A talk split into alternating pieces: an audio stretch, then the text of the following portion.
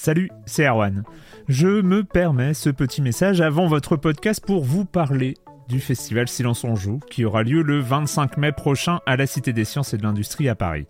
De 10h à 22h, on vous prépare une journée qu'on espère passionnante avec des discussions, des débats au cœur même de la Cité des Sciences et une soirée mémorable dans un grand amphithéâtre. La billetterie est ouverte, le lien est dans la description des derniers épisodes et vous trouverez aussi un lien vers la programmation.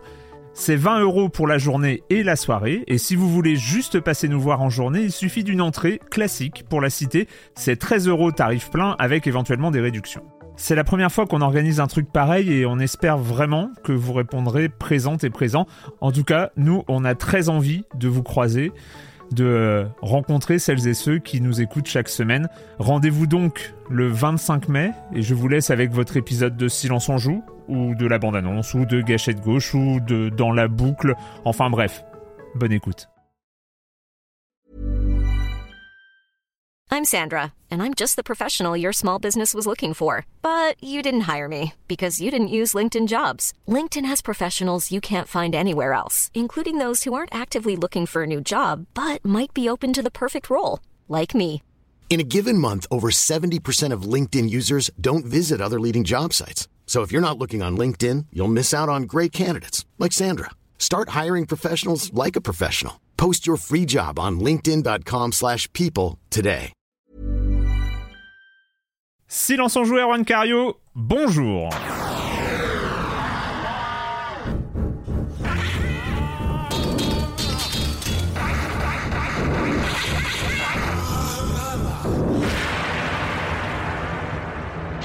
Au programme cette semaine, on va parler de Fort Solis, d'Under the Waves, de Chance of Sinar et de Shards of God.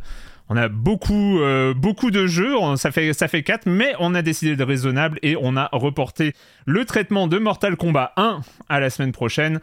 Patrick, ça va Tu es là, tu es parmi nous et ça me fait plaisir parce que tu aurais pu refuser du coup et, euh, et non. Tu, as- Eh tu, ben as- même pas, je suis là. Et non, je suis là. tu as On va accepté. parler aventure cette semaine, Bah, bien sûr. Mais voilà, évidemment. on va parler, on va, on va parler aventure. C'est vrai qu'on va parler très aventure et un peu de puzzle Ouais, aussi. narratif. Le reste du programme, vous connaissez le comme des comme, la minute culturelle, la chronique jeu de société de Jérémy Kletskin. Bref, vous êtes dans Silence en joue, vous connaissez le programme et je vais commencer en accueillant trois de mes chroniqueuses préférées. Julie Le Baron. Salut Julie. Salut, salut Erwan. Comment ça Et va tout le monde. Tout va bien Bah ça va très bien, ça va très bien. Je suis très contente. On va parler de plein de jeux, euh, plein de jeux géniaux aujourd'hui, donc euh, très contente. Mais oui, on va, on, on va peut-être dire du mal aussi des fois. Enfin, ça va, ça va être très bien. Ça va, ouais. Il y a aussi des jeux euh, moins géniaux, mais vous verrez. On va pas spoiler l'émission avant. Euh, Patrick Helio, salut Patrick. Salut Arwan, salut à tous. Donc tu es là, ça me fait, ça me fait plaisir. Alors, quand j'ai décidé de reporter là. Mortal Kombat, je me suis dit ça y est, je vais avoir un. Bah, mouvement vrai de grève. passé, ouais. passé un peu de temps dessus quand même, hein, mais Ouais. on en parlera la semaine prochaine. euh, Il y a va une bien petite creu- on va- protestation polie de ta part quand même. Oui, oui. Genre, On va- on- va dommage bien les gars. On va bien creuser le sujet pour la semaine prochaine. C'est ça, c'est ça. Et Marius Chapuis, salut Marius. Salut. La forme aussi. Ouais, petite. L'homme le plus réveillé du monde. L'homme le plus... Il a du mal, il a du mal ce une, matin. forme, une forme mesurée, euh, Marius, ce matin. Mesurée. Avant de commencer, avant de commencer avec l'actualité évidemment, une petite news, euh, la petite news silence on joue euh, comme d'habitude, euh, pour vous annoncer que Gâchette Gauche reprend du service. Gâchette Gauche S2E01, ce sera lundi prochain, le 25 septembre, le dernier lundi du mois. Euh, ah oui, c'est vrai qu'il faut pas que je fasse cette Ouais, blague, c'est, dangereux des fois. Le lundi 25 septembre à 13h sur la chaîne Twitch de Silence on joue. Petite présentation, je referai cette présentation lors de Gâchette Gauche. Euh, petite variation dans cette saison 2. Alors euh, la saison 1 c'est extrêmement bien passé, n'est-ce pas Julie? Bah c'était, super. euh, ça a duré donc de, janvier à juin euh, 2023. Et donc euh, c'était voilà, on a eu six épisodes, on a on a vraiment euh, fait le tour de plein de sujets, on a eu des invités formidables, etc. Donc c'était euh, c'était vraiment super. Pour cette saison 2, donc qui aura, je pense, neuf épisodes ou un, un truc comme ça, parce qu'il n'y aura pas d'enregistrement en décembre, parce qu'il n'y a pas de dernier lundi du mois de décembre. Non, il faut que j'arrête avec cette blague. En fait, je, je me suis dit, ça, on va peut-être faire un peu évoluer le truc, notamment parce que euh, mes, les chers participants de cette émission sont par ailleurs rédacteurs en chef de leur propre titre. Les, les convoquer chaque mois et tout ça, ça, ça pouvait être un petit peu lourd à la longue. Donc en fait, on va augmenter significativement euh, le nombre d'intervenants, notamment en faisant euh, venir dans, dans, la bande euh, les petits nouveaux d'origami qui vont, qui vont rejoindre, qui vont rejoindre les intervenants de, de Gâchette Gauche, très logiquement évidemment. Mais je me suis dit, parce que c'est vrai que tout, toute la discussion autour du journalisme jeu vidéo en général et, et, et ce genre de choses, il y avait aussi un rôle de la presse généraliste et donc en fait on va avoir le plaisir euh, d'accueillir des représentants du Monde, du Figaro, euh, d'Arte et de France Inter tout au long de la saison. Et donc euh, d'une manière générale on va rester à quatre personnes par émission et il y aura deux journalistes, deux représentants de la presse spécialisée et un ou une représentante de euh, la presse généraliste. Comme ça, ça va permettre de, changer les panels et puis euh, de faire des combinaisons comme ça. À chaque fois, ce sera un peu différent et donc il y aura. Grand rendez-vous œcuménique. Exactement. Hein c'est ça, c'est beau. Hein donc voilà, ça ce sera au programme de, euh, de Gâchette Gauche saison 2. On va voir comment ça va se passer, mais je suis sûr que ça va très très bien se passer. On va, j'ai pas aussi parlé évidemment des invités et des choses comme ça. Il y aura des choses tout au long de la saison. Ça commence lundi à 13h sur la chaîne Twitch de Silence on Joue et évidemment ce sera disponible ensuite en podcast et sur la chaîne YouTube du podcast. Voilà pour l'annonce. On passe maintenant à l'actualité. Grosse actualité cette semaine. Très grosse actualité cette semaine. Qui commence, cher Patrick, par un leak. Alors oui, le, mot est faible. le mot est faible. Le, mot est faible, hein, parce que on pourrait prendre une heure et demie à décortiquer cette euh, cette fuite qui occupe tout le monde depuis euh, plusieurs jours, parce que c'est une fuite monumentale euh, alors c'est le énième épisode, vous savez, de ces, ces fameux dossiers Microsoft qui ont été euh, fournis dans le cadre de l'enquête de la FTC sur euh, l'acquisition Activision Blizzard. Donc on sait qu'il y a des documents précieux qui sont passés de main en main comme ça, qui restent des fois, qui tombent, qui se retrouvent, qui se retrouvent dans la nature. Et alors là, là c'est du très lourd. Là c'est du très lourd parce que là c'est même plus, c'est même plus un, c'est même plus un leak comme on, on a vu quand même déjà, déjà un certain nombre. Euh, là, c'est une boîte, euh, c'est quasiment une Xbox, une X boîte de Pandore, hein, sans, sans, faire de jeu de mots. C'est là, là, on a, on a quasiment, en fait, euh, toute la roadmap de euh, Microsoft jusque 2030 qui est sortie. Alors c'est quand même, c'est pas rien. C'est que c'est, ce sont les prévisions datées, euh, d'après ce que j'ai vu, de mai 2022. Donc c'est relativement récent quand même. C'est quand même relativement up to date. Euh, tout ça est à prendre évidemment que des pincettes parce que ça a pu bouger. C'est aussi la défense de Microsoft On nous explique que tout ça c'est vieux. Ça a pu changer, ça a pu être mis à jour, et le fait même que ça sorte peut euh, faire que des rectifications peuvent être lancées. Mais bon, c'est compliqué parce qu'on parle d'un constructeur avec des décisions sur du matériel qui sont en général des décisions quand même assez compliquées à prendre, bah qui prennent du temps à se mettre, à s'orchestrer pour la construction, etc. Et ce n'est pas rien puisque on a donc cette roadmap sur plein de sujets. C'est pour ça que je, je, vous disais, on pourrait prendre une heure et demie pour décortiquer toutes les infos qui sont sorties. C'est assez monumental. Je crois que dans, même dans l'histoire du jeu vidéo en général, d'avoir autant euh, de détails et de d'infos euh, indiscrètes sur des plannings de sortie, des plannings de euh, d'évaluation de jeux à intégrer dans des services, euh, de financement de jeux, et, et aussi de, de, de, hardware. Et je vais commencer par ça parce que c'est ce qui a aussi pas mal cristallisé euh, l'attention, parce qu'on parle de Microsoft, donc de cette roadmap, de ces prévisions quand même sur 6-7 ans. C'est, voilà, quand on connaît, comment dire. Euh, l'intensité de du secret, du, du, du, confidentiel sur ce que prévoit chaque constructeur dans les années à venir, avoir comme ça une vision euh, sur les 6-7 ans à venir, c'est assez problématique. Alors ça donne quoi imagine. Alors ça donne quoi? Je commence par, par le matériel. Donc on a euh, euh, des infos, encore une fois à prendre avec des pincettes, mais qui, qui, qui ont l'air assez sérieuses avec ce déballage qui, qui, qui est sorti. Euh, des prochaines machines avec euh, euh, notamment un focus sur la rentrée 2024 avec deux machines qui seraient prévues, qui étaient prévues en tout cas jusqu'à maintenant euh, selon leaks, encore une fois, ces informations fournies à Microsoft, à la FTC, euh, donc a priori des informations qui ne devaient pas sortir, mais c'était vraiment pour dire voilà, nous on prépare ça, on vous met au, euh, comment dire, euh, on vous met au, au à l'information de ce qu'on prévoit pour que vous sachiez un petit peu, que vous ayez une visibilité sur nos, nos, nos, futures machines et, prendre votre décision de, de, rapprochement Activision Blizzard en connaissance de un petit peu notre écosystème, à part que là tout ça sort. Donc les informations importantes qui peuvent nous intéresser dans l'immédiat, donc c'est notamment sur la rentrée 2024, comme je disais, deux machines qui étaient prévues. un rafraîchissement de la série S, donc la, la, la, la, la, série, on va dire, euh, la, version économique de la, de la console actuelle, mais surtout, surtout une version rafraîchie de la série X, qui est quand même aujourd'hui la, la locomotive de, de, de, Yes. de la gamme Microsoft. Avec l'information. J'allais dire, est-ce qu'on peut s'arrêter deux secondes sur euh, le, euh, le wording employé quand même, parce qu'il la décrivent comme une console rafraîchie, adorablement toute numérique.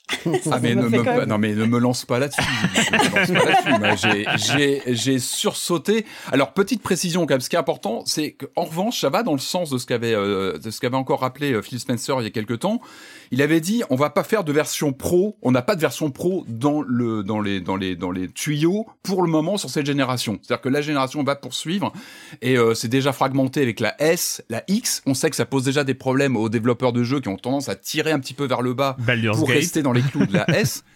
Et en tout cas, ce qu'on voit là, c'est donc un rafraîchissement physique de la X, mais pas de euh, de ses particularités fondamentales en termes de caractéristiques Ouais. de puissance. C'est-à-dire que c'est un rafraîchissement euh, euh, visuel, comme on, on le voit sur cette image. Moi, je la trouve pas très belle. Moi, je préfère la X actuelle avec ce, ce, ce, look qui avait été qui avait été choisi. Et surtout, alors ce qui a fait sursauter beaucoup, euh, beaucoup sur les réseaux et à juste titre, c'est ce parti pris, comme tu le dis, euh, Julie, moi j'ai sursauté, hein, adorablement 100% digital. Ça fait beaucoup, beaucoup de mots en une seule expression qui m'ont fait sursauter évidemment parce que on se retrouve avec une, une- un rafraîchissement, donc un relook, un relooking de la série X, donc pas fondamental en soi, c'est vraiment un, comment dire, une mise à jour dans le catalogue, mais qui retire le lecteur optique. C'est-à-dire que au revoir, au revoir le, le, le format disque euh, sur Xbox parce qu'on sait que la S euh, est, est sans lecteur. Et là on irait vers une version euh, revue donc nom de code Brooklyn de, de, de la console euh, principale aujourd'hui la, la, la plus performante sans lecteur de disque alors évidemment c'est une sorte de vision de l'enfer euh, pour tous les, les, les- pour toutes les personnes attachées enfin. support- Pour tous mes fans de. Vision de Eh, l'enfer. la mais vision de l'enfer, elle a existé, c'était la Xbox One. Hein, c'est juste la concrétisation physique de la logique de la physique, Xbox euh, One. Et, euh, et, Et- non, ce qui est, ce qui est et intéressant euh, on voit bien les chiffres qui montent du, du dématérialisé. Il y a quand même Je une bien. forme de logique. Enfin, Et qui est terrible. Oui, mais disons que le, fait de le voir dur, mais- et orchestré, et surtout, enfin, il y a un très bon papier de Kotaku sur le sujet qui dit qu'en fait cette console, elle a fait beaucoup réagir parce que parce que ça cristallise la disparition du euh, potentiel euh, du, du physique et ça fait revenir un petit peu le fantôme de la Xbox One, de la fameuse Xbox One, qui qui euh, lors de son annonce, qui était un naufrage, hein, on sait que ça avait été très compliqué dans cette euh, concurrence avec la PS4, s'appuyait beaucoup justement sur la dématérialisation trop tôt. Mais en tout cas, on a un peu cette sensation de voir finalement cette logique euh, arriver à terme avec ce mot adorable. C'est-à-dire que ça devient, en fait, d'après dans les dans les couloirs un peu de chez maladroit, Microsoft, mais ça- quand ça- tu regardes toute la c'est com c'est c'est C'est ça qui est, mais c'est ça qui est génial, c'est ça qu'on cherche dans les leaks. Ah oui, Parce que l'info d'un refresh mid-gen, on s'en doutait. euh, Phil Spencer en avait parlé Ah oui, chez, puis c'est euh, pas une révolution. chez Eurogamer et ça arrive à chaque fois. Et la révélation incroyable qu'il y aura une console après la série X et la série S, oui, on s'en doute. On imagine bien qu'à l'échelle de. enfin, Et puis ça pose pas mal de. Il y a beaucoup de discussions en ce moment justement chez les personnes qui sont attachées au, au physique, avec beaucoup de réflexions sur est-ce que le support physique est encore important aujourd'hui? J'achète quoi aujourd'hui quand j'achète une galette? Finalement, même le, un- la plupart des jeux, il y a beaucoup de téléchargements, donc finalement la galette n'est n'est plus qu'un point d'entrée hein, au, au jeu. En revanche, il y a toujours cet aspect de prêter son jeu, euh, de pouvoir le passer à des Ouais. copains, ce qu'on peut pas forcément faire facilement sur du démat. Bon, en tout cas, et puis surtout que Microsoft avait été attaché jusqu'ici, je le redis régulièrement, à gérer la rétrocompatibilité. Ça avait même posé cette question encore récemment avec Red Dead Redemption, qui est ressorti, j'en parlais euh, il y a quelques, il y a une émission ou deux qui est ressortie là cet été sur Switch euh, et, PlayStation, et le fait qu'on peut encore trouver une galette à 5 euros euh, d'occasion sur Xbox 360 qui se lance en version boostée sur une série X, et ça c'est important parce que ça, Hmm. ça amène aussi une pérennité au support. Mais en tout cas, voilà, cette vision donc d'une euh, d'une euh, d'une série X euh, code Brooklyn euh, adorablement 100% digital, elle est adorable. Moi, je, bon, le look, hein, elle fait un peu euh, rafraîchisseur de d'air, vous savez, le truc rond. un Oui, peu à bon. fond. Ah, c'est la mode cylindre. Alexa. Enfin, on sent que ça devient un objet un petit peu. Bon, peut-être un peu moins geek. C'est vrai que la, la série X, elle a ce côté un petit peu euh, rectangulaire, etc. Donc là, on sent que c'est une machine qui, qui veut euh, s'intégrer peut-être davantage dans, dans le décor. À côté de ça, on a aussi alors quelque chose moi, qui m'a plus parlé en revanche, c'est une évolution qui serait programmée de la manette. Euh, attends, attends, attends. Il y a quand même un truc qui est pas qui est pas complètement nul euh, sur les nouvelles consoles, c'est qu'ils mettent en place un système d'économie d'énergie un peu plus poussé. Ouais. Où les deux consoles sont censées consommer moins et euh, il y a un système de veille euh, vraiment économe. Il y a un petit peu en greenwashing qui est là pour euh, justement la rendre encore plus adorable cette, cette console. Ouais, c'est On est- on est- le, le mot vient de là aussi. hein. L'étiquette adorable vient, vient pour ça.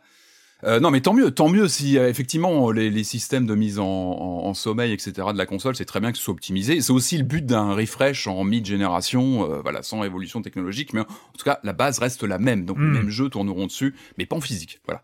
Euh, non, une évolution intéressante, c'est la manette avec euh, un nouvel accessoire, nom de code, dalmatien. Non, j'avais mis dalmatien parce qu'elle est noire et blanche. elle est- non, non, c'est. Sébile. Mais j'adore les noms de code. J'adore les noms de code dans les projets comme ça. Les Dalmatiens auraient très bien tourné aussi. Euh, une nouvelle manette. Alors ça, je trouve que c'est plutôt intéressant parce que c'est vrai que la manette euh, Xbox Series X, moi, je l'apprécie. Je trouve qu'elle a une très bonne prise en main. Les manettes Xbox depuis longtemps sont intouchables à ce niveau-là.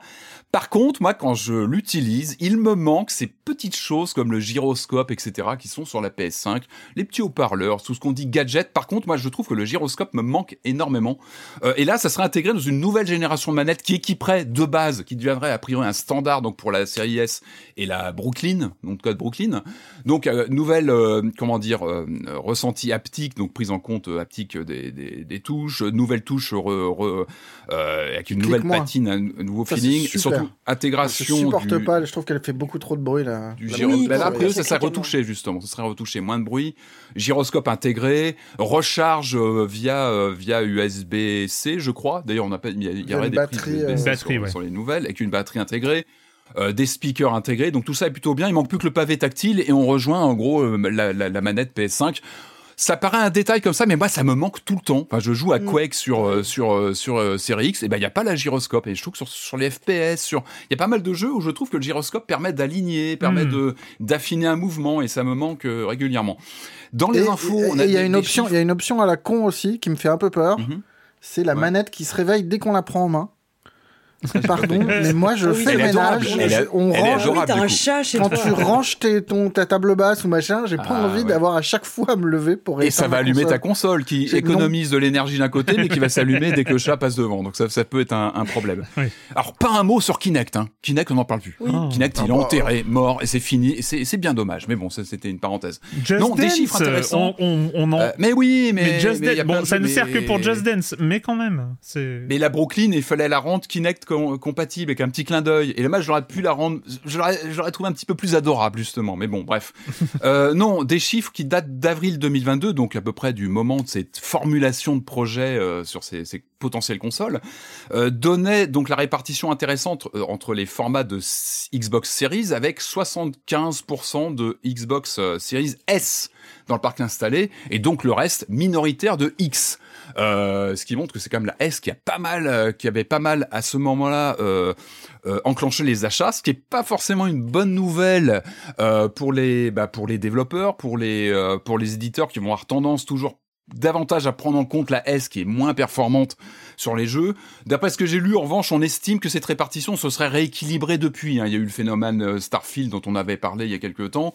Euh, la X aurait repris du... On serait à 50-50 environ. C'est ce qui se dit. On n'a pas les chiffres exacts, mais on ça serait mieux réparti aujourd'hui. En tout cas, il y a un, il y a un peu plus d'un an. Donc la, la S avait vraiment pris euh, le- l'effet prix entrée de gamme de la S avait vraiment fait venir euh, pas mal de pas mal de Ouais. joueurs. Peut-être pour conclure sur l'aspect hardware, on a aussi, je parlais de ces 7 ans de projection, c'est énorme hein, pour un pour un consolier, un constructeur.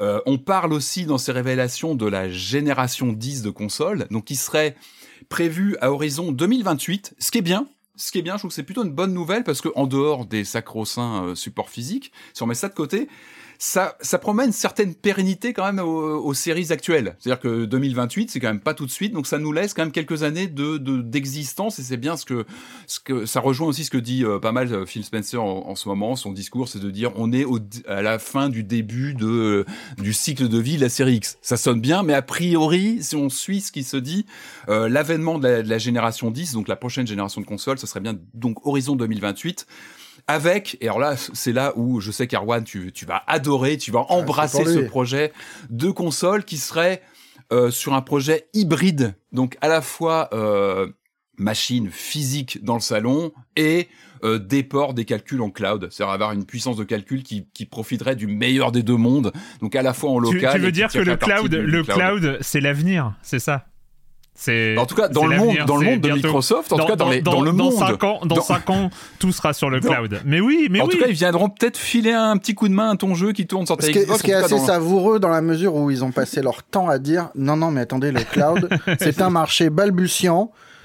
Certes, on a Bah, un vu petit les avantage compétitif, mais pour euh, l'instant, c'est balbutiant. Euh, dans les projections sur le Game Pass, euh, de moins en moins. Enfin, ils le prennent de plus en plus en compte sur le façon, voilà, sur, sur comment on accède au, Oui, au mais contenu c'était la du Game com, Pass. c'était Oui, la com pour se défendre face à la FTC. Encore une fois, le- les, les, attention. les, cinq, les cinq ans, en fait, c'est assez rigolo, c'est toujours les 5 ans d'avenir, les 5 ans dans le futur. Euh, le cloud, depuis 2011. il est toujours, il est le, toujours. le omniprésent. cloud depuis 2011, dans 5 ans, ce sera ce sera là et ce sera vidéo. majoritaire. Et ce- ça changera Après, le jeu vidéo. euh, Ça- ça- C'est-à-dire depuis on- 2011, il y a toujours ce truc dans 5 ans, le cloud. A- Donc Après, bon, moi, il faut dire, ça change encore une fois, c'est le monde idéal vu par Microsoft qui a été euh, déclaré auprès de la FTC. Donc, il y, a pas- mal de choses quand même à prendre en compte dans ce monde idéal, cette vision de Microsoft. Euh, après, le xCloud marche très très bien. Quand on a une très bonne fibre aujourd'hui, très franchement, le service est impeccable. Ils ont le service. La technologie est là. Après, effectivement, on connaît tous les paramètres de, de connexion. Mhm. Tout le monde n'a pas la meilleure connexion qui soit. C'est logique. Donc be- beaucoup de paramètres encore à bouger, mais bon voilà, c'était un petit peu les grandes lignes du côté hardware, mais il y a beaucoup d'autres choses. Je sais pas si on peut les aborder maintenant. Ouais, on il y a- de. Ouais. Faut- non, mais il faut Quelques parler un- autres au moins. quelques contenu. autres trucs. On Allez. parle de Game Pass, il y a énormément de choses. Bah, quelques autres trucs. Eh ben, Marius. Moi, je m'intéresse pas trop aux jeux qui ont été leakés euh, par. Il y a euh, Doom, il y a du Doom, il y a du Bethesda, Il y a du Doom, il y a du Doom Dishonored Year Zero, 3. quand même. En fait, on n'est pas vraiment surpris Zero. de retrouver ces, ces clients-là non. plus, quoi. Non, moi, ce qui m'a vraiment beaucoup fait marrer et m'a occupé un petit peu, c'est un document qui sert, un document interne qui sert, euh, en gros, c'est un fichier Excel listant tous les prospects qui servent à, qui peuvent devenir des, des renforts pour le Game Pass. Mhm. Avec euh, calendrier de sortie, avec euh, le degré d'intérêt de Microsoft pour les trucs. Le contexte quand même de Phil Spencer qui fait une alerte au moment où Starfield est reculé, je crois, Ouais. où il dit attention, on va avoir un vide énorme dans le Game Pass, il faut trouver de quoi remplir le Game Pass. Il y a une urgence, c'est-à-dire qu'ils étaient conscients de ce fameux trou d'air qu'on avait De toute façon, je pense que c'est Euh, toujours en cours. Je pense qu'ils ont toujours une liste de, de, de, de jeux à venir qui la servir à, panique à bord à- dans les- à renforcer le Game C'est- Pass. C'est très indiscret parce qu'on voit les messages. un peu Mais c'est vrai que là, c'est d'autant voilà. plus important qu'on a des messages de Phil Spencer qui s'énervent en disant mais euh, les reports de. Starfield, ça nous a foutu dans une merde noire. euh. Et c'était avant Redfall, c'était avant le phénomène Redfall et compagnie. Enfin voilà, on s- voilà, il y avait déjà. Mais bon, pardon, je t'ai Et ce, qui coupé. est, et ce qui est très mignon dans ce document, c'est la, la petite série de commentaires en fin de ligne euh, sur chaque jeu, chaque studio et le prix estimé euh, par Microsoft pour acquérir les jeux. Par exemple, pour Dying Light 2, Patrick, Ouais, mais, mais qui, qui est le jeu de l'année, enfin, qui était le jeu de l'année, Voilà. euh, bien sûr. ça, tournait autour de 50 millions plus. Oui, c'est une petite l'estimation. c'est- euh, C'est Pour c'est quoi C'est acquérir le pour, jeu. euh, c'est pour avoir les droits du jeu pour le Game Pass Day c'est- One. c'est l'estimation C'est l'estimation. maison pour choper le jeu euh, dans le Game Pass. Ils précisent pas le, le Day One ou pas, mais euh, Là, c'est vraiment de la discussion un peu comme ça entre, entre eux de bon, il vaut ah, c'est vraiment de la, de cuisine interne. Et je trouve que ça donne vachement le ton aussi de ces, de ces boîtes géantes. Alors, je te de- dis pas les négociations derrière avec ces gens-là aujourd'hui. Euh, ces éditeurs qui ont vu parfois ces, ces petites notes qui sont pas toujours très. Ah, bah, très sympa, qu'il y a- on va en a- parler. Non, mais je pense qu'il y a un plaisir aussi à voir les rapports de force qui, se, qui, qui sortent en pleine lumière. Là, pour Dying Light 2, par exemple, donc ils disent 50 millions plus pour le choper. Ouais, parce que- parce que Durée pas- de jeu estimée à 70 heures qui semble intéressante. Ils se posent quand même des questions sur la capacité de Techland à sortir une version PC à temps. D'autant qu'ils sont, un- ils sont jugés un peu lents à la détente. mais c'est intéressant parce qu'il y a un DLC qui est attendu pour les fêtes. Ouais. On voit par exemple City Skyline 2 qui s'apprête à sortir. Euh, Microsoft se demande si ça vaut pas le coup d'essayer de choper une bêta en exclu. Euh, pour Ouais, Lego Star Wars, c'est estimé à 35 millions plus, 40 heures de jeu. Mais, Mais- est-ce qu'ils sont vraiment fiables pour la livraison PC Et surtout, Hmm. est-ce qu'ils sont capables de pousser leurs équipes parce qu'ils viennent de se faire choper par, euh, par la patrouille de la presse pour leur culture du crunch? Et du coup, ils voudront peut-être pas pousser leurs équipes trop fort pour sortir la version PC à temps. ça pose quand même un ton. Formidable. Il y a dû avoir des coups de fil. Moi, je pense qu'il y a eu des coups de fil chez Microsoft dans la foulée de tout ça, parce que je pense que les éditeurs. Et mon petit préféré, évidemment, c'était Baldur's Gate 3, qui était ah estimé à 5 millions. Vraiment, c'est de, la, monnaie. Et avec à côté, euh, exclu de deuxième main après Stadia. Oh. c'est genre, vraiment, on s'en contrefout. Et c'est marrant de voir le changement de ton ah, après la sortie du jeu. Ouais. Où ils ont vu le succès du jeu euh, courant août, euh, l'arrivée du jeu en septembre sur PlayStation, mais pas chez eux, parce que ça coinçait sur le coop euh, en local. Et d'un coup, d'un coup, le truc s'est débloqué et non, mais c'est bon, cette fois-ci, le, c'est pas c'est pas grave si ça arrive pas à tourner sur la série S, sortez le jeu chez nous quand même. S'il vous plaît. En soi, c'est pas grave et tu peux te planter, il y a, y a rien de enfin voilà et beaucoup moi j'ai j'avais pas vu le succès de Baldur's Gate 3 arriver comme ça, enfin on n'est pas enfin voilà, c'était pas une évidence. Le problème c'est que là ça sort Non mais ce qui est marrant c'est de voir les écarts, tu vois Baldur's Gate 3 c'est estimé à 5 millions, Jedi Survivor cette purge 300 millions. 300, oui, 300. 300 millions. C'est quand même un delta assez important. Et le petit truc qui m'a bien fait rire aussi, c'est euh, Assassin's Creed Rift, qui est estimé à 100 millions. Et, et à côté, dans les commentaires, t'as pour une version 1.5 d'Assassin's Creed et ce délicieux. Mais est-ce qu'on a vraiment besoin de plus de jeux Ubi? ouais, il y a ça, il y a du Elder Scrolls 6 qui sera pas sur PS5. Ça, confirme aussi un petit peu ce qu'on sentait venir sur les gros titres Bethesda du futur qui vont aussi se cantonner à l'écosystème PC Xbox, ce qui paraissait naturel. Le, le Doom Year Zero, je crois pas qu'on ait d'infos sur quelle plateforme il sera, mais bon, des doutes sont permis. Euh, c'est très gênant quand même, c'est très gênant toutes ces sorties, toutes ces infos qui. qui c'est intéressant quand même. Ah, c'est intéressant. Je trouve que sur le, sur le ton, le ton de ces grandes entreprises, euh, voilà, qu'on. Ah oui, avec les échanges très, euh, ouais, un peu informels. C'est passionnant parce que c'est des choses qu'on n'est pas, qu'on ne voit pas, qu'on ne peut pas voir. Et la FTC, l'importance, l'importance fondamentale de la remarque autour du crunch. Ah ben, je la trouve mais terrible, c'est-à-dire qu'ils sont tous à ah bah, faire euh, à faire non, mais la culture du crunch s'est passée, ça n'existe plus, etc. Et tu vois très bien qu'en off, ça ils, sont mal. C'est-à-dire que le problème, c'est la presse. Le problème, c'est la presse qui dénonce ce genre de choses et que quand la presse a fourré son nez, ah bah ça pose un problème parce que du coup, on peut plus pressuriser on pas la version salariés. PC de Lego Star Wars. Euh, on n'aura plus la version, euh, enfin voilà, on, pourra plus pressuriser autant euh, comme on le voudrait les, les, petits les petits développeurs. Et ça veut dire que cette culture du crunch, mais on le savait, enfin ça ne fait que confirmer quelque chose qu'on supputait évidemment, mais c'est que c'est encore une culture dominante et qu'il mhm. n'y a que quand ça s'est rendu public que quand euh, il y a la lumière qui est mise dessus, que euh, ils, font un peu les gens, les gens effarouchés. Mais ça ne fait, voilà, on, apprend quand même que on va le dater en 2022. C'était peut-être 2021, c'est ça? Ou je, je sais plus. 2022. Euh, je crois que c'est avril 2022. Avril 2022. la culture du crunch était encore fondamentale au sein de Microsoft, donc d'un des deux consoliers. Et ça, moi, je trouve que oui, donc ça veut dire qu'elle est, elle est, elle est instillée dans l'esprit des gens qui sont au sommet de la pyramide, qui la mettent mhm. sur les gens des studios en dessous,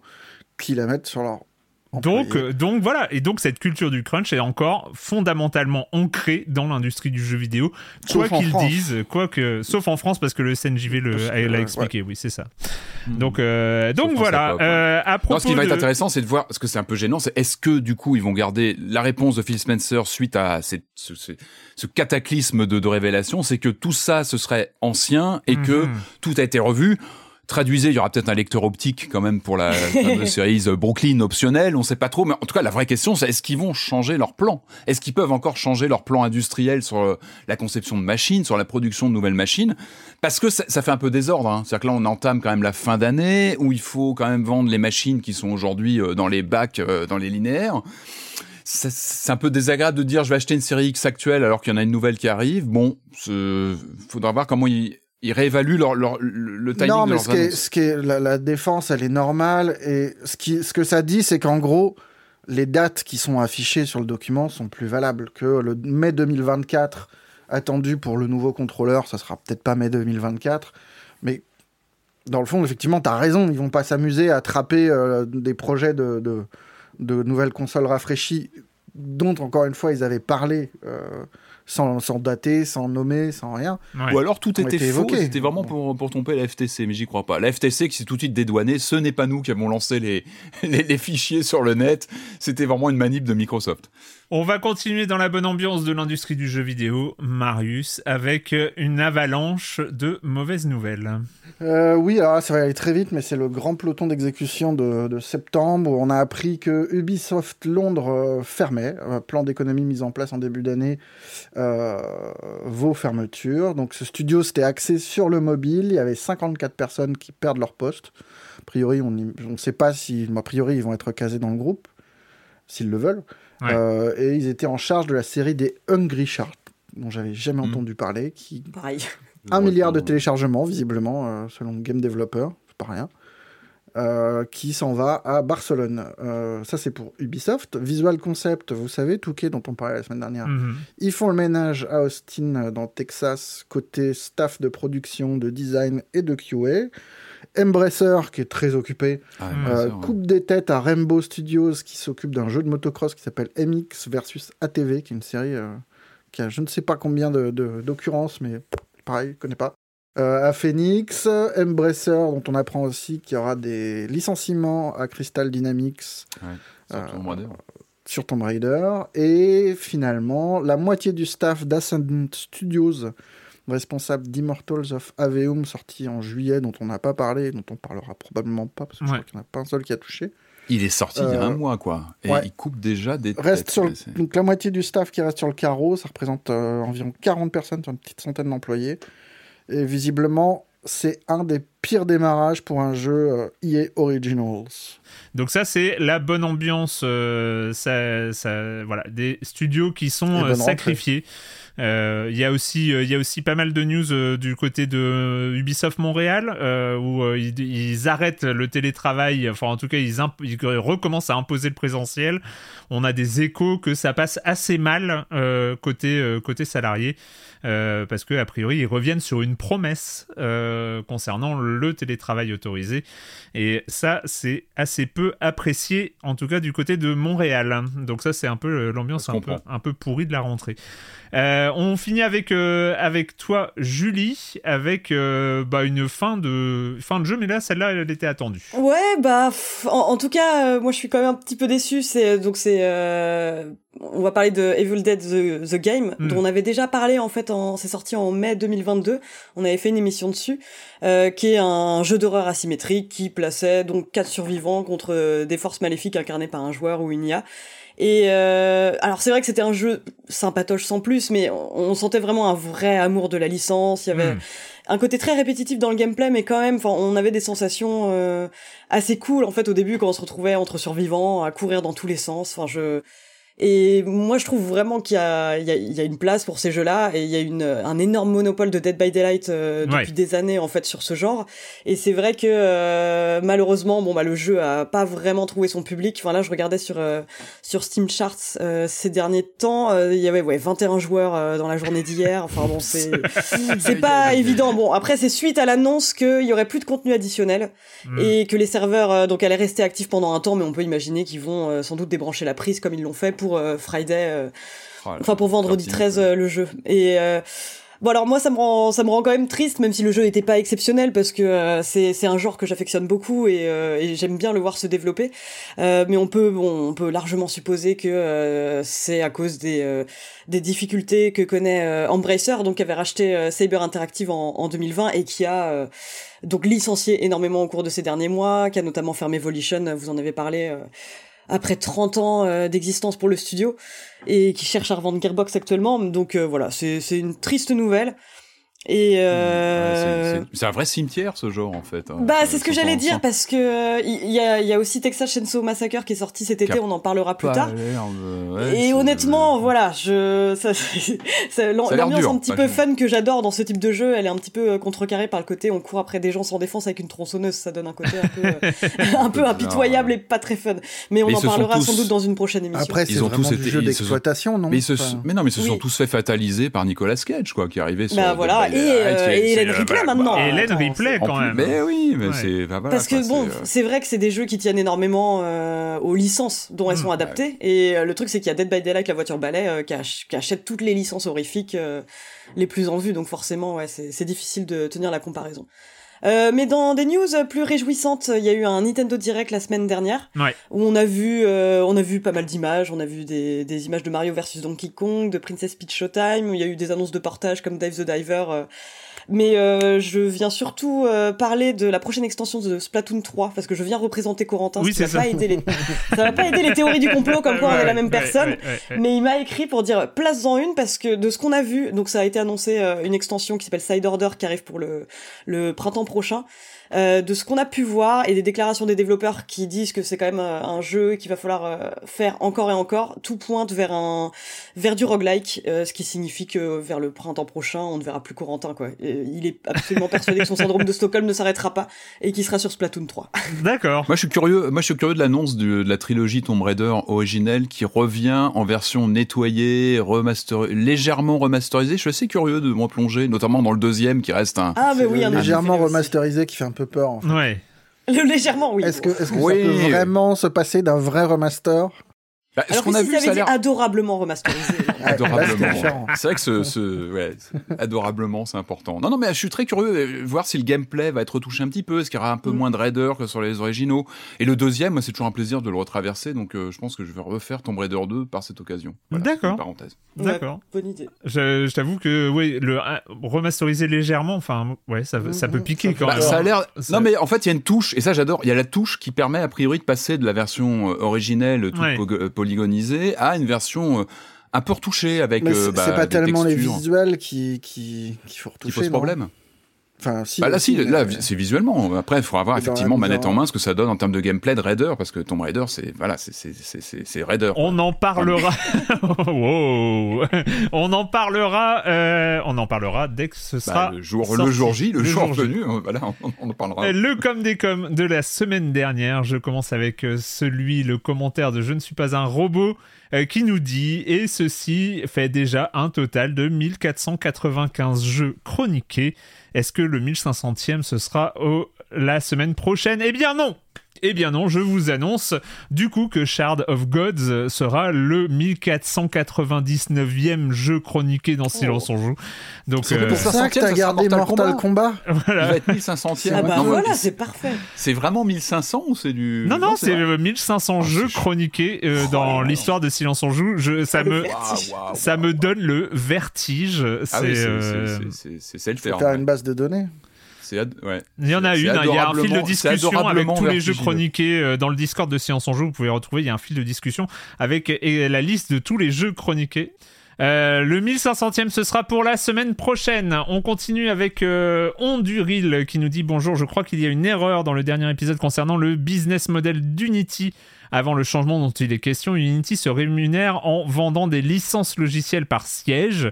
Euh, évidemment avec du support et non pas en récupérant un pourcentage du revenu brut comme il a été dit dans l'émission. Excusez-moi, je crois que c'est de ma faute où j'ai euh, confondu, j'ai mélangé mes pinceaux entre Unity et Unreal, euh, son principal concurrent Unreal qui fonctionne comme ça avec 5%. Il me semble intéressant d'analyser l'évolution récente comme une tentative maladroite ou désespérée d'accroître les revenus d'Unity tout en gardant un business model différent d'Unreal. Il y a une, une remarque de Madingue à ce propos-là. Euh, qui dit euh, que euh, Madingue, hein, on dira jamais assez bien de Madingue, allez sur le Discord de Séance en Joue euh, dans les fils de discussion sur chaque épisode. Madingue, il fait la liste des liens et des, des infos concernant les news traitées dans l'épisode, concernant les quand vous ne jouez pas, vous faites quoi. Enfin voilà, il fait un bilan écrit avec des liens Beaucoup de taf, hypertextes. hein. Ouais, taf, hein. énormément de taf. Je voulais Ouais, quand même le, lui, le- c'est- le- le signaler à nouveau, juste pour ça, allez sur le Discord, sur les fils de discussion de chaque épisode. Voilà, il fait un, un travail documentaire absolument absolument exceptionnel et il nous précise euh, que concernant Unity, Johnny veut, euh, le, patron, euh, veut l'argent de Genshin Impact et autres free-to-play mobiles qui rentrent Eh oui. beaucoup d'argent. Les cling, jeux cling. PC et consoles que nous, on voit, les développeurs qu'on entend râler, ils ne représentent que 10% du chiffre d'affaires de Unity. Donc même si tous ces studios décidaient de passer à un autre moteur, globalement, Johnny s'en moque. Tous ces devs indés ne Mhm. sont qu'un dommage collatéral d'une plus grande bataille. Voilà. Et- et Unity, il veut le pognon de Genshin Impact. Voilà, c'est ça, c'est ça l'idée. Mais bon, c'est c'est la, culture jeu vidéo, c'est pas Genshin Impact, c'est tous ceux qui qui sont impactés par par la décision de Unity. Euh, je continue avec euh, Psycho974 euh, qui dit bonjour à toute l'équipe. Je viens de terminer l'épisode avec votre avis. Salut. je viens de terminer l'épisode avec votre avis sur Viewfinder dont j'attendais beaucoup. Et donc j'étais en train justement de télécharger la démo. Vous parlez tous d'effets waouh presque jamais vus et le qualifier de classique. Pourtant, je ne vous entends pas du tout faire référence à Superliminal qui est beaucoup plus intéressant ludiquement et narrativement et de Manifold Garden qui est, je trouve, techniquement plus abouti Certes, je donne mon avis sur une démo certainement limitée, mais j'ose espérer que vous euh, retoucherez à Superliminal et Manifold en famille pour entendre l'effet waouh bien plus fort. Moi, je, ouais, autant Autant Superliminal, effectivement, on a oublié de le citer et c'est une erreur parce qu'il était euh, vraiment. Alors j'ai perdu le mot, euh, il y a un mot comme ça sur ce jeu de perspective. Euh, effectivement, il rentrait complètement dans le, dans, dans, dans le même genre. et là, je suis désolé. Manifold, oui aussi. Manifold Garden, je crois qu'on en avait parlé dans, dans Silence en Joue à l'époque. Mais je voyais pas vraiment dans un autre jeu. Je trouve que ce qui est intéressant dans, dans, dans Viewfinder, c'est un peu la simplicité au-delà de l'effet wow, il y a une sorte de lecture des, énigmes qui sont, euh, je trouve, plus évidentes que dans les, deux autres jeux. Mais bon, euh, oui, Superliminal est effectivement une référence, euh, une référence par rapport à, Viewfinder. Et désolé de ne pas l'avoir cité. Et je termine par les cours de Jim qui nous dit petit point geek dinosaure. Et moi, je trouve que c'est toujours important d'avoir des points geek dinosaures. Ah les ptéranodons ne sont pas des je cite ce qu'on a dit dans l'émission, des dinosaures volants, mais des reptiles volants. Les dinosaures volants et, marins n'existent pas, c'est une appellation erronée. Voilà, on apprend, on apprend des choses, on apprend des choses dans Silence on joue. Il y a des gens qui protestent, mais oui, euh, les, les, les et ptérodactyles ne sont pas des dinosaures volants, ce sont et des... pourquoi on parlait de ça? C'était dans quel sujet? C'est euh, Goodbye Volcano High. Ah, bah ah d'accord. Voilà. bien sûr. J'ai parlé de dinosaures volants pour euh, les, pour, pour Fang. qui voilà. Tiens, en parlant de dinosaures volants qu'on n'a pas évoqué dans dans les news, mais il y a Glenn Schofield qui quitte. Ah oui. parlait, ouais. qui quitte son Comment il s'appelle son studio J'ai déjà oublié. Ah, bah, c'est lui qui a, qui a, qui a pourvu euh, Callisto Protocol, mais euh, c'était. Oui, c'est Visceral. Non, c'est pas Visceral. Non, c'est pas Visceral. Bah, non, Striking Distance. Ah oui, voilà. Parlons de dinosaures. Ouais, je sais pas pour toi. Voilà, c'est. Oui, c'est étrange comme. Euh, c'est parfait. Euh, c'est tellement bien. Merci pour la si news. Tu nous écoutes, euh, coucou. Et donc, avant de commencer le programme de jeux vidéo, comme d'habitude, un petit point sur les abonnements de soutien. Je rappelle, comme chaque semaine, que vous pouvez soutenir ce podcast en vous abonnant à Libération via un abonnement de soutien à Silence on Joue, qui est à 5 euros par mois au lieu de 9,90 euros. Et pour ces 5 euros par mois, vous avez accès à tout ce que produit Libération en termes de portraits, d'enquêtes, d'interviews et tout ça. Et c'est vraiment super, c'est tous les jours.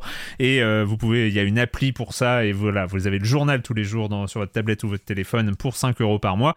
Et vous êtes aujourd'hui, et c'est formidable, 755 à avoir souscrit à cette formule de soutien. Merci énormément à toutes et à tous. Ça nous aide à, euh, ça nous projeter, ça nous aide à faire des, à avoir de nouvelles idées et ce genre de choses. Et, euh, et, vous pouvez avoir toutes les informations nécessaires et euh, pour vous abonner, c'est sur offre.libération.fr slash SOJ. N'hésitez pas si ce n'est pas encore le cas et merci à toutes celles et ceux qui l'ont déjà fait. Voilà, et eh ben on va commencer le programme des jeux vidéo avec euh, un petit voyage sur Mars. Je vais essayer de parler un peu plus vite que l'ambiance de ce jeu, mais on va parler de Fort Solis.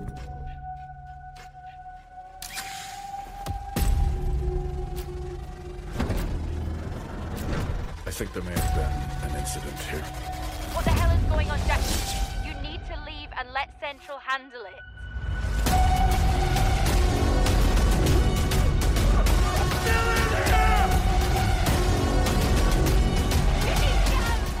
Fort Solis, donc, euh, pardon.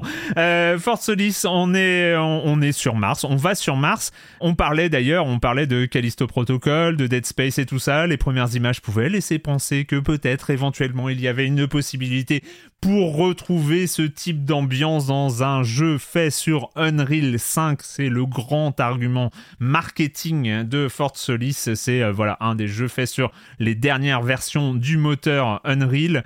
Je vais commencer par toi, Patrick. Hein? Patrick, Fort Solis. Ah bah, si, tu veux. Ouais, ouais, non, bah moi j'étais, j'étais client dès les, dès les premières bandes annonces.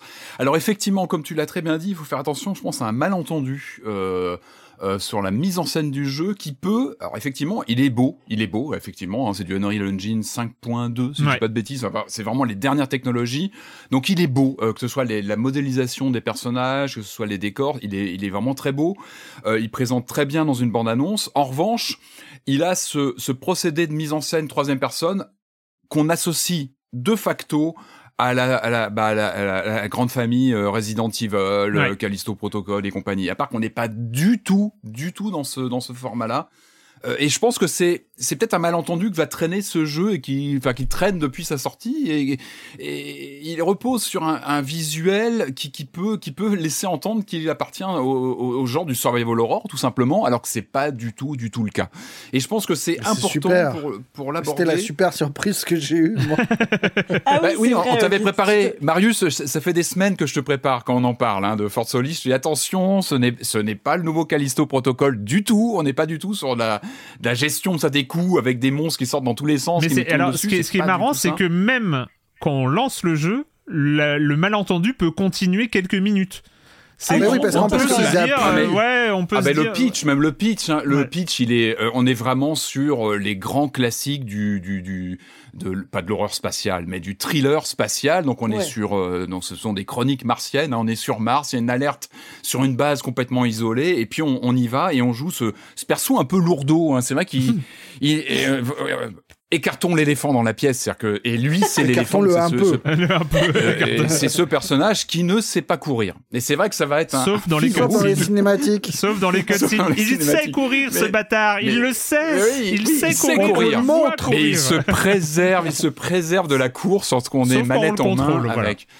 Euh, et, c'est vrai qu'il y a un tempo très particulier et, je pense qu'il faut tout de suite écarter ça, c'est que on n'est pas du tout dans un survival horror et on est vraiment dans un format que, moi je trouve plutôt intéressant de simili film, interactif en fait. On est vraiment sur un titre qui qui déploie son histoire, qui va, qui pour moi a des, vrais. Euh, moi, ce qui m'a touché dans le jeu, c'est chaud qu'il y a des, y une, y a une vraie réussite dans la réalisation. C'est qu'on en prend plein les yeux. C'est un jeu qui je pense c'est un jeu double A mais qui joue qui joue des qui, qui se la joue triple A en termes de réalisation d'environnement même si je pense qu'il sait qu'il est pas très long c'est un jeu qui se fait en 5 6 heures je crois que j'avais noté à peu près dans ces eaux-là il me hein. semble je pense. Ah, ouais, un peu 5, moins, 5, heures. ça dépend. Euh, Donc tout ça, il faut le savoir quand vous, si vous vous lancez dans ce titre, c'est un jeu avec une, une petite échelle. Ça dépend. En fait, si tu euh, loupes un, indice dans une pièce et que tu dois y revenir, c'est une heure voilà, que tu peux C'est sur la carte, sur la carte, la carte qui est pas toujours très lisible. Je me suis des fois, c'est pour ça que je parle de 6 heures, mais je pense que je me suis perdu parfois sur des, des, endroits à l'échelle sur,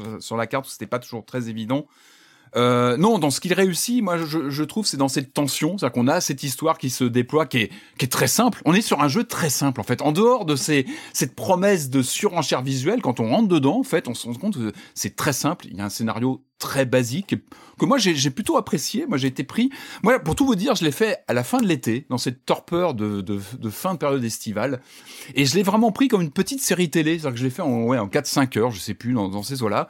Et je l'ai pris pour ce qu'il était pour son scénario, moi qui m'a plutôt embarqué. C'est-à-dire que j'ai apprécié euh, notamment tout ce qui est acting. Et je parlais de hmm. de l'aspect triple A dans les dans les décors, dans la réalisation, mais aussi dans l'acting. Et ça c'est important parce que il y a les voix. Je crois qu'il y a des il y a des doubleurs. Euh, ah il n'y a pas des doubleurs. Il y a Roger Clark. Il y a Roger Clark. Moi attends moi, j'ai lancé le jeu, je pensais que c'était un survival. C'était pas le cas. Bonne surprise. On t'avait prévenu. Marius, j'oublie, tu sais bien que j'ai pas de mémoire. Je t'ai prévenu. Je t'ai vraiment, j'ai voulu te préparer à tout ça. Et, mais ce que tu m'avais pas dit, c'est qu'il y avait Roger Clark. Et Roger Clark, c'est Arthur Morgan. Et oui, c'est pas rien. Donc tu, ça, passes, ça pose... tu passes les dix premières minutes à entendre Arthur Morgan parlait de zombies. Euh, parce que le jeu, en plus, fait, fait la blague, enfin, appuie là-dessus au début, sur le hmm. côté, on va, te, on va te vendre un survival, parce qu'il y a cette alerte qui sonne, Et euh, la- on, euh, on est deux, il y a, il y a le- un mec et une fille, et la fille fait des blagues sur, euh, sur les films de zombies et machin, et attention, Mm. machin.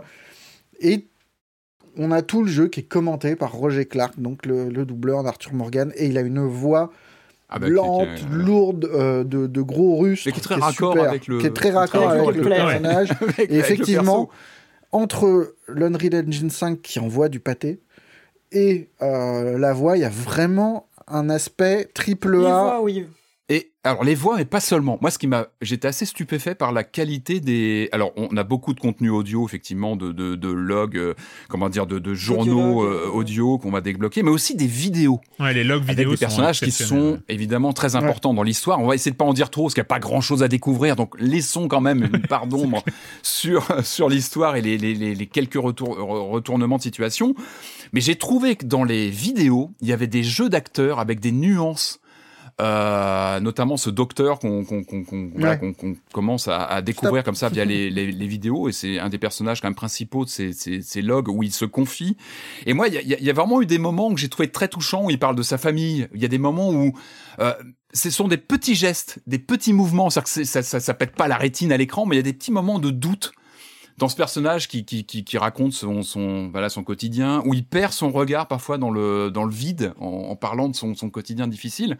Et j'ai trouvé qu'il y avait, il y avait ce, ce, ce côté de, vous savez, de, de, de, de, de, neurones miroirs, on se reconnaît, et, et il a créé des émotions en moi que j'ai trouvé très fines et que j'avais rarement trouvé dans un jeu vidéo, sauf en full motion vidéo, et c'est très rare, parce qu'en général c'est mal joué ou c'est mal foutu. Mais, Mais, ce, qui est, ce qui est intéressant, c'est que je, euh, là, je, je sais pas s'ils ont euh, utilisé parce que euh, on sait que Unreal 5 est, euh, est livré à y a tout ce qui est MetaHuman, euh, donc les systèmes de capture. On a eu des démos Unreal Engine 5, euh, je crois il y a il y a trois quatre mois où ils avaient montré des systèmes de euh, capture Captation. digitale à, à partir d'un smartphone.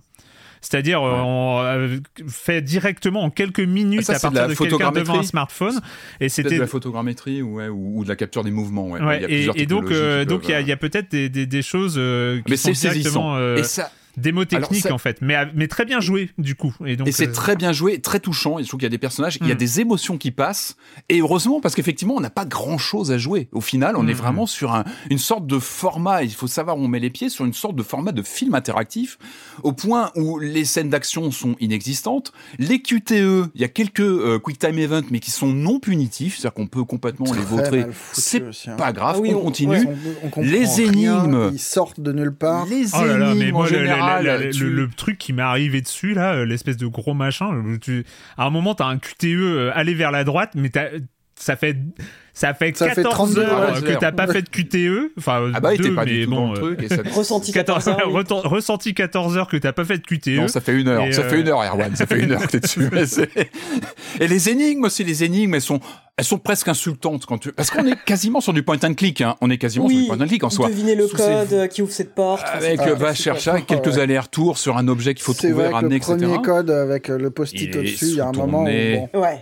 Mais en fait, le jeu, en fait- pas de post-it quoi. Moi, je vous parlais cette, euh, cette, fin d'été, euh, fin août, où je l'ai, où je l'ai, euh, je l'ai fait. Le jeu, c'était vraiment sur le côté de chill, c'est-à-dire que euh, il développe une, une tension, moi je trouve narrative, avec un, Mm. un effet de paranoïa quand même qui est bien présent, avec cet acting qui réussit, etc. Puis il crée vraiment une ambiance, et puis il y a des révélations qui sont qu'on voit venir, mais qui sont, je trouve, plutôt bien amenées, même si l'échelle reste sur un huis clos, c'est quelque chose de, de très simple en soi. Par contre, effectivement, il faut pas s'attendre à jouer grand chose. C'est-à-dire qu'on est sur vraiment sur quasiment du film interactif avec des énigmes. euh, le, le, le truc il est sous ton nez, c'est pas grave. On est sur un jeu de chill en fait. Il, Ouais. il se joue vraiment de façon très simple. On, on le traverse sans grandes aspérités. Euh, par contre, moi j'avoue, moi j'ai bien aimé la fin. On va rien dire parce que vraiment, si on Mm. parle de la fin, bon, on, on- on détruit complètement ce qui fait le sel et le, le peu de ressort du jeu. J'en suis sorti un peu exténué quand même. Les, les dernières séquences, je trouve qu'il y a, il y a quelque chose qui reprend la main. Alors pas en termes de gameplay, en termes de narration. Je trouve qu'il y a quelque chose de très, euh, de très punchy sur la fin qui, qui, va- qui m'a laissé un petit peu. euh, Julie? Ah, bah moi en tout cas, je trouve que t'as bien pointé les euh, les qualités du jeu. Effectivement, les les environnements sont très beaux. Enfin, je je sais que je suis biaisé quand je parle d'une station spatiale, mais on a vu pareil. tellement de stations spatiales ces derniers On temps connaît, que je hein. suis toujours contente d'en retrouver une. Et il y a quand même euh, un côté très. Enfin, moi j'aime beaucoup en fait le, le tout début du jeu. Où on est avec ce personnage qui était prêt à partir en vacances. et c'est peut-être sa lenteur. Le mec était déjà en vacances dans sa tête, il reçoit un appel de détresse, il va à Fort Solis euh, sur son rover et on traverse euh, la planète Mars avec euh, avec le sable qui volette. Enfin, le, le, début est vraiment très bonne ambiance et les environnements sont très beaux. Et pour un jeu de cet acabit, c'est vrai que c'est surprenant. Sur un jeu aussi court, moi je mmh. m'attendais pas à avoir des visuels aussi léchés je, je savais dans quoi je m'engageais. Je savais qu'on serait plus sur du film interactif. Enfin, pour moi, c'est vraiment un, comme un walking sim, un slow mm. walking sim en l'occurrence. Il y a un côté presque, un côté presque Firewatch en fait, parce qu'on a donc ce personnage de Jack qui est en relation constante avec Jessica. Euh, donc moi, ça m'a vraiment rappelé la dynamique du protagoniste de, de Firewatch et, et Delilah. Et c'est vrai que le, un des gros points forts du jeu, c'est euh, c'est le doublage, le, le jeu d'acteur et le doublage qui est très réussi. Enfin, tout du long et vraiment euh, là-dessus pas de souci. Et bah oui, sur les sujets qui fâchent, effectivement, il y a la lenteur extrême du personnage, c'est qui est, vraiment ultra euh, frustrante. Ce serait pas tant un souci, enfin vraiment, moi je pourrais m'en accommoder. Par exemple, tu vois, enfin bon, dans un survival comme Resident, ça me dérange pas que Léon Kennedy soit un camion Ben parce que ça contribue à une sorte de, de sentiment d'oppression. Pourquoi pas? Là, c'est juste un mec qui marche, qui va euh, d'un ordinateur à un autre, euh, qui ouvre des portes par-ci par-là, et du coup, la moindre erreur se paye cher. Enfin, moi, je, je me retrouve à soupirer d'avance quand je savais que j'allais retourner dans une salle parce que non seulement elle est compliquée à retrouver sur la carte, mais en plus, t'as, euh, t'as, t'as la longueur, quoi. Et il y a un truc qui, qui, me sortait un petit peu. Enfin voilà, du coup il y a, y a, des problèmes de, de rythme et c'est vraiment dommage parce que le jeu tout du long, il a un design sonore qui est excellent, des acteurs qui sont excellents. Il y a des moments de silence qui sont enfin vraiment plein de tension et que je trouvais réussi. Et tout ça parfois est euh, bah, complètement niqué par un par un QTE qui survient à un moment euh, où on s'y mhm. attend pas. Enfin moi il y a des il y a un pacte tacite qu'on fait un petit peu avec les développeurs, c'est qu'il y a des moments où on pense que ça va être un moment plutôt cinématique où on n'a pas grand chose à faire, donc on pose la manette. Et là, d'un coup, il y a un QTE qui débarque. et j'ai plusieurs mauvaises surprises comme ça. poser la manette, Julie. et ouais, ouais, plus jamais poser la manette, je le fais plus. Mais ça, c'est, tu vois, c'est Until Down, un autre film interactif avec des eh QTE, ah bah qui m'a conditionné un petit peu à poser la manette. Eh et, du coup, voilà, j'ai eu des moments comme ça qui m'ont un petit peu sorti, et c'est là que je me suis rendu compte que les QTE n'étaient pas du tout punitifs ce qui mhm. n'est pas grave, mais du coup, c'est ah, dur de se sentir engagé quand il y en a un qui, qui arrive, quoi. Et Ouais, et puis un autre truc qui m'a un petit peu sorti, qui a un peu euh, foiré mon immersion, c'est euh, bah, le fait que j'aime beaucoup la relation entre les deux personnages, mais parfois ils se font beaucoup de blagues pour dédramatiser, et tu peux voir des choses absolument horribles, et 30 secondes après ils vont se faire des blagues dessus. Et il y a des moments où ça paraît pas tout à fait naturel, qui m'ont un peu... Euh, un peu sorti du truc. Je suis assez, d'accord. Je fais juste une parenthèse parce qu'on va peut-être pas ramener ce, ce sujet-là, mais c'est particulièrement juste. C'est vrai qu'il y a un truc que moi j'ai apprécié euh, dans, dans, dans, Fort Solis, c'est euh, que dans les jeux vidéo, on est habitué à des cadavres, on en voit 5 par minute, euh, et c'est c'est le commun. Enfin voilà, c'est quand tu joues la manette en main en plus dans un jeu un peu euh, SF, euh, etc. Bon, ça, ça va, un cadavre, c'est pas. Sauf que là, les personnages ils sont décrits comme étant pas habitués à ça. C'est-à-dire que ah le premier cadavre que tu croises, je spoil rien parce qu'il y a quand même un mystère et tu croises un cadavre. Bon, c'est, mais c'est un truc important. C'est, euh, c'est-à-dire que un mort. Mmh un mort dans Fort ah bah Solis, c'est un truc, waouh, le mec il est pas habitué. Et donc il y a un choc, c'est mis en scène, c'est bien mis en scène, je trouve, et tout ça. Et donc tu comprends que rien que ce mort-là est un problème, est un énorme truc. Mm. Et c'est vrai que la blague, le sarcasme qui vient euh, une minute trente après euh, parce qu'on fait une blague dessus, etc. Alors que le mec il est un peu en panique parce qu'il a croisé son le, premier cadavre et que du coup c'est un peu la flip. Je trouve qu'effectivement il y a une sorte de dissonance qui est un peu chelou à ce niveau-là. Mais je te le redonne la main, effectivement. C'était pour appuyer ouais, c'est ça. Non, non, mais après, bah, comme Patrick, le, le, scénario, je l'ai bien aimé. C'est juste que, bon, t'as pas vraiment l'impression que le moindre de tes choix impacte quoi que ce soit. C'était très linéaire dans l'ensemble, donc ça, faut y mhm. être préparé aussi. Et euh, non, à part ça, euh, Enfin, je suis, ouais, en fait, je suis, je suis, je suis divisée parce que je pense que ce jeu aurait pu être vraiment super. Enfin, il y a, moi, j'ai un, un, fétichisme très particulier pour les interfaces utilisateurs euh, que je nourris depuis Alien, euh, Alien Isolation et, des jeux comme Observation avec des très très belles interfaces.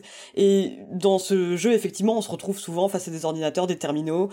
Euh, mais euh, voilà, il manque un, il manque un petit truc en tout cas au-delà des, des, choix de game design euh, comme la lenteur, la lenteur très très handicapante de Jack, mais ce qui est marrant, c'est qu'il pourrait quasiment être en pixel art ce jeu. Tu peux quasiment le, le, réimaginer entièrement en pixel art et il aurait, il aurait le même cachet. Je comprends pas trop ton histoire de pixel art parce que je trouve que c'est un jeu qui repose quand même vachement sur ses visuels.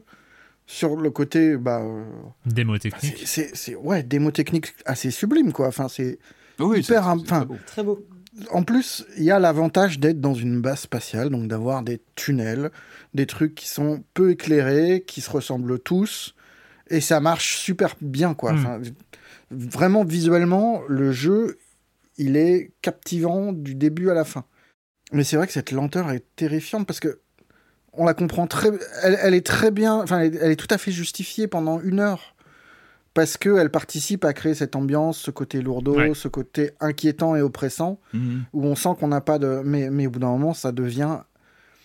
Enfin, le, le, le, le lien entre. Enfin, le rapport entre le côté gênant du truc et ce que ça apporte en termes d'immersion, d'ambiance et machin se renverse parce qu'on est moins surpris une fois qu'on a fait le tour de la base et qu'on est. euh, qu'on va chercher autre chose. Et on, on a juste cet inconvénient du. Ah mon dieu, c'était pas à cet âge-là, à cet étage-là que je devais aller, c'est l'étage d'en dessous.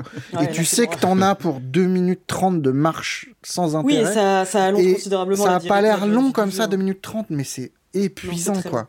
Mentalement, c'est épuisant, en fait. C'est la base du double clic en point and click où tu appuies, ton perso court, va vite. Ça, C'est la base sur un jeu de réflexion où tu, tu fais quand même pas mal d'allers-retours.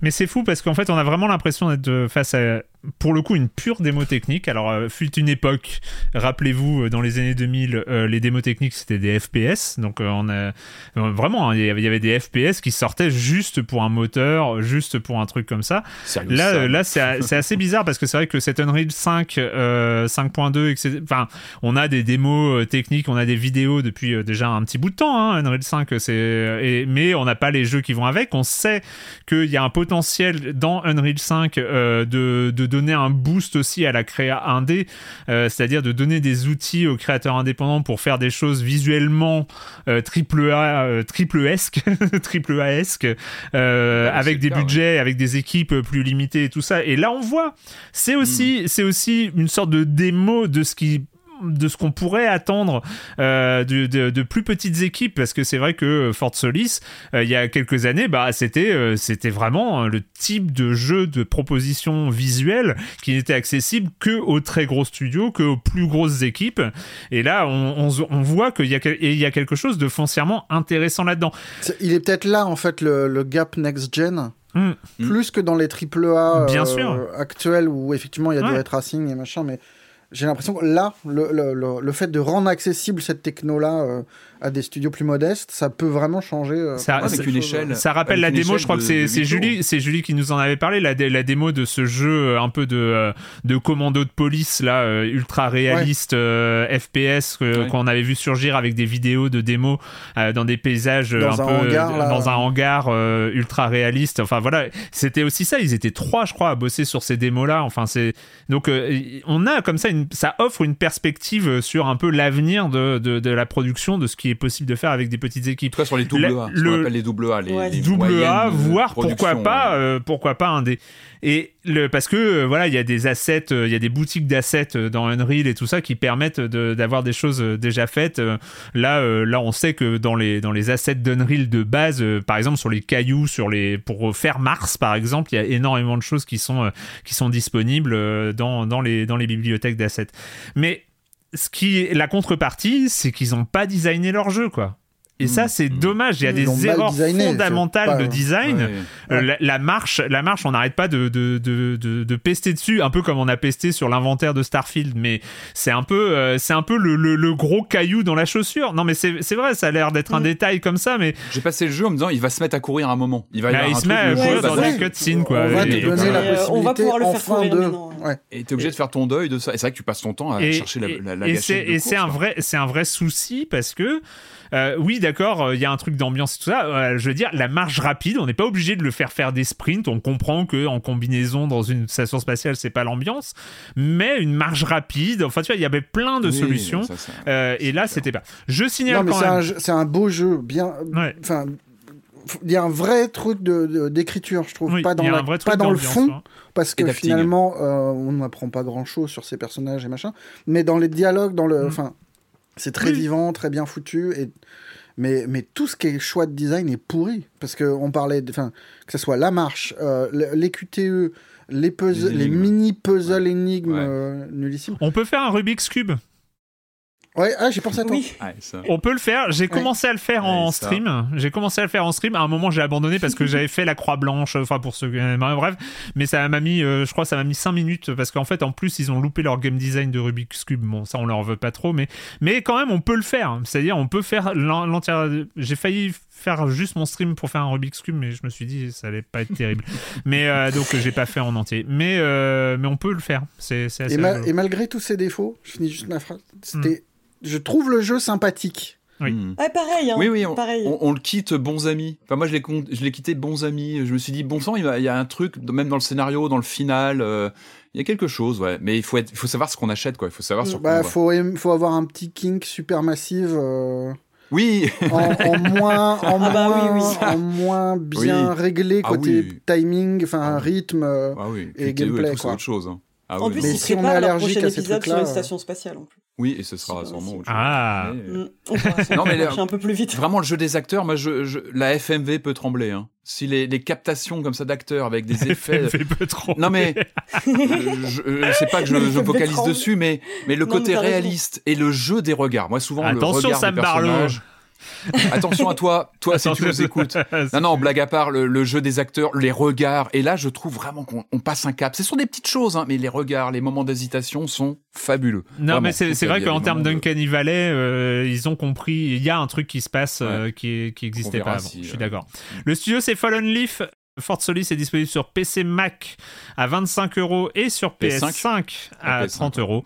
Si vous avez le temps, si vous avez un peu de temps, 4-5 heures, euh, et voilà. Il faut, vous êtes prévenus sur l'ambiance du jeu. On va continuer avec, euh, avec le programme, on va rester dans les jeux euh, très très narratifs. Mais avant ça, mais avant ça, c'est bien sûr le moment qu'on attend toutes et tous. C'est la chronique jeux de société de Jérémy Kletskin.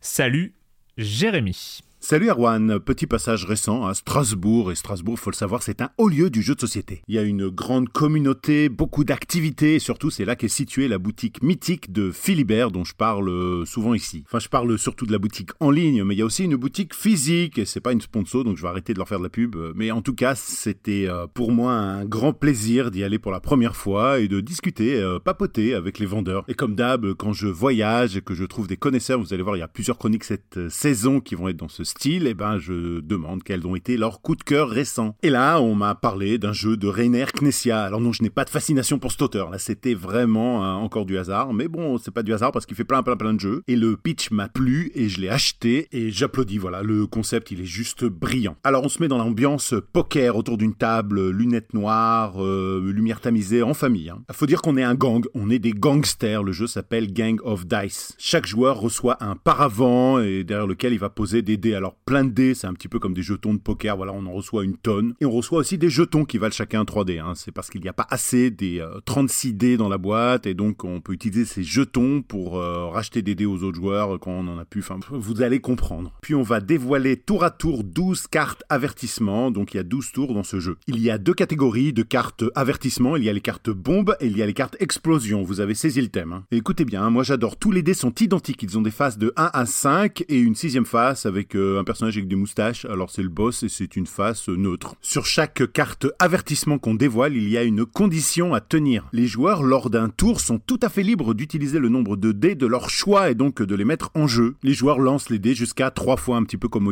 Comme ça, on peut faire un lancer, choisir des dés à relancer, puis choisir des dés à relancer pour le lancer final. Et là, c'est final. Les conditions des cartes bombes doivent être atteintes à la fin du troisième lancer. Les conditions des cartes explosion, elles, peuvent être atteintes à tout moment. Il faudra donc bien choisir les dés qu'on veut relancer à chaque tour euh, pour voir si on veut prendre le risque que ça nous pète à la gueule et de ne pas pouvoir remporter le pot. Celui-ci qui remporte le pot, le joueur victorieux, étend ses bras, englobant l'océan de dés qui gisent devant lui comme un faucon fondant sur sa proie. Je vous donne des exemples. hein. Par exemple, là, j'ai une carte explosion qui indique un dé vide et un dé avec marqué plus 1. Donc ça veut dire que si on fait un lancer présentant deux valeurs consécutives, eh ben ça pète. Et donc je vous déconseille de choisir 5 ou 6 dés à ce tour-là. hein. Vaut mieux rester minimaliste. Sur cette autre carte bombe, elle, euh, il y a un, un, dé illustré avec un plus 7, ce qui veut dire que toutes les valeurs de 7 ou plus sont invalides. Et donc au bout du deuxième lancer, si on dépasse 7, on a encore une chance de pouvoir relancer les dés qui ont des plus grandes valeurs euh, et donc repasser sous la barre des 7. Évidemment, de tous les joueurs qui ont bien respecté les conditions, où ça leur a pas sauté à la gueule, celui qui a la plus grande valeur de dés euh, gagne. Et s'il y a un ex c'est le nombre de dés jetés euh, qui euh, fait la différence. Gang of Dice est euh, plus sophistiqué qu'un stoppé encore traditionnel et ça met une super ambiance autour de la table. Et le jeu est super simple à expliquer. Enfin bon, il a tout pour lui. Il est différent, il apporte quelque chose et je sais que je vais le ressortir très souvent. Je rappelle le nom du jeu, Gang of Dice, de l'auteur Rainer Knizia, de 2 à 4 joueurs. L'illustrateur c'est Odang, l'éditeur c'est Mandu Games. Je l'ai payé je crois 18 euros. Les parties font moins de 30 minutes et je dis qu'à partir de 6-7 ans, ça passe. Et moi, je vous dis à bientôt. Hein, je vous souhaite beaucoup de bonheur, beaucoup de joie, beaucoup d'émerveillement et aussi un salaire qui soit pas qu'une rémunération monétaire, mais aussi une expérience professionnelle riche. Oui, parce que dans les jeux de société, il n'y a pas de Game Pass. Hein. À chaque fois, ben, faut payer. Voilà. Bye bye. ok. mais c'est vrai, il n'y a pas de Game Pass hein, dans les jeux de société. Hein. C'est, euh... je crois qu'il y a les versions en ligne. Non, il n'y a pas, il a pas ça? Il y, a, les pas... versions dématérialisées, ouais. Il y a des versions. Il n'y a pas de Game Pass pour les versions dématérialisées? Je ne sais pas. Peut-être. Si t'as des petits passes premium quand même, mais c'est vrai que c'est pas pareil. Non, ah, bah ça, euh, Jérémy voilà. nous le dit euh, suffisamment souvent euh, que c'est pas la même chose. Merci beaucoup, Jérémy. À la semaine prochaine. Euh, vous pourrez retrouver toutes les chroniques. Enfin, quand je les aurai mises à jour, euh, il va falloir. J'en ai trois à mettre à jour maintenant. Euh, donc sur sur la sur le flux de podcast Silence on joue, la chronique jeu de société, bien sûr, et les 170 chroniques qui précèdent. On va continuer avec dans le narratif. Euh, on va continuer dans le narratif avec un jeu français. Euh, c'est français? C'est français. Oui, c'est français. C'est français, oui. En tout, tout cas, le directeur de jeu s'appelle Ronan Coiffec. Ça sent, ça oui, évidemment. Oui, on peut mettre un triskel sur la combinaison du perso. Voilà. Euh, ok, voilà. d'accord. localiser. Et c'est édité par Quantic Dream. Le jeu, c'est Under the Waves. I'm worried about you. I heard there was a storm coming. I told you, I. I still need time. Time to what, Stan? Because as far as I can see, you're just treading water. We're upping the extraction rate. Maximum output. Under the Waves euh, qui va nous envoyer sous la mer.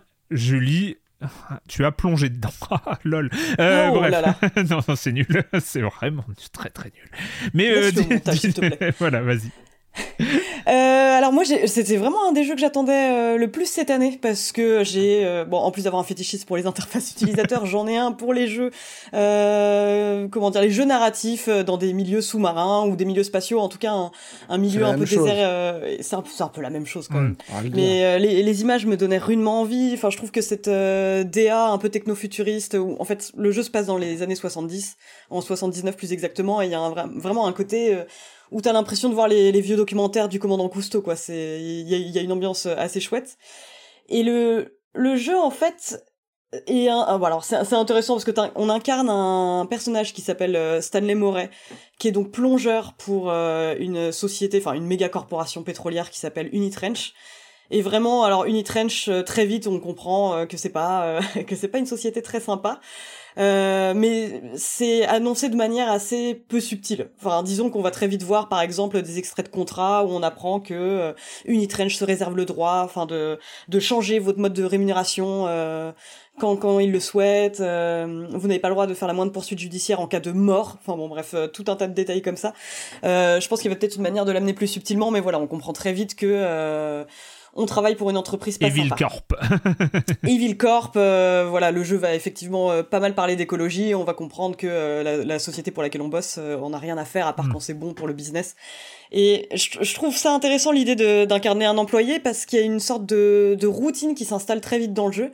avec deux phases de gameplay très distinctes, mais en gros, on a la journée, où on va faire des petites missions pour Unitrench. Donc on a un, un petit sous-marin monoplace et euh, notre module euh, d'habitation dans lequel on est donc seul, en contact avec des personnes à la surface.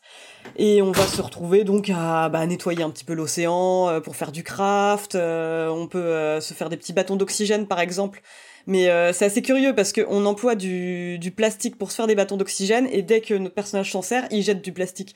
Enfin donc il y a Et tu peux le forcément une- récupérer. Et tu le. Ouais, tu, tu peux le récupérer, Tu peux le mais il y a quand récupérer. même voilà une espèce de, de petite réflexion euh, sur euh, sur le recyclage, etc. qui est euh, qui est présente tout au long du jeu et le, le côté routinier, moi, enfin, j'aime bien ça en fait parce que t'arrives, t'as une liste de missions et ta première mission c'est faire le café. Boire le café, c'est littéralement écrit dans la liste. Donc du coup, t'as un sentiment d'accomplissement euh, assez rapide. Et, euh, et au début, moi, j'ai bien aimé ces petites phases, euh, ces petites phases d'exploration, donc où tu découvres l'océan. Donc il y a, il y a une faune euh, assez riche avec des tortues luttes, des baleines bleues. Enfin, c'est. Mais disons que la l'exploration avec le sous-marin, moi, elle m'a vite, euh, elle m'a vite chafouiné parce que c'est pas, c'est pas le truc le plus facile à, à prendre en main. Mais c'est surtout qu'il y a, il y a des missions qui se font très rapidement, mais certaines, euh, c'est, euh, il y a une mission en particulier dont je me souviens où il faut localiser des sondes et qui sont une tannée. Enfin, vraiment. Où Elles sont dans les euh, grottes tout au fond. Faut aller tout voilà, c'est ça, où j'ai complètement Eh ouais. galéré. Alors du coup, le fait d'avoir d'une part le bâton d'oxygène quand on sort du sous-marin et d'autre part le carburant et l'équipe de réparation pour réparer le sous-marin euh, fait que j'explorais pas autant que je que je l'espérais quand j'ai commencé le jeu. Moi, je m'étais dit je vais vraiment prendre mon temps, etc. Et même si on a beaucoup de ressources, je trouve que ça casse un peu le truc parfois quand on se dit bon va va, va falloir que j'aille dans cette zone pour récupérer euh, des ressources avant de d'explorer. Donc le, le grand côté euh, exploration finalement je l'ai pas tant ressenti parce que je me retrouvais très vite à faire des choses juste pour cocher ma, ma liste de missions. Hmm. Mais euh, mais bon ça en soi c'est pas c'est pas très grave les phases euh, en journée m'ont m'ont pas spécialement dérangé et le soir en gros euh, donc on a Stanley qui rentre dans dans son petit module d'habitation qui va appeler sa femme euh, qui va éventuellement faire de la guitare enfin toutes les activités qu'il souhaite euh, avant de s'endormir et tous les soirs donc il est frappé par euh, des espèces de cauchemars récurrents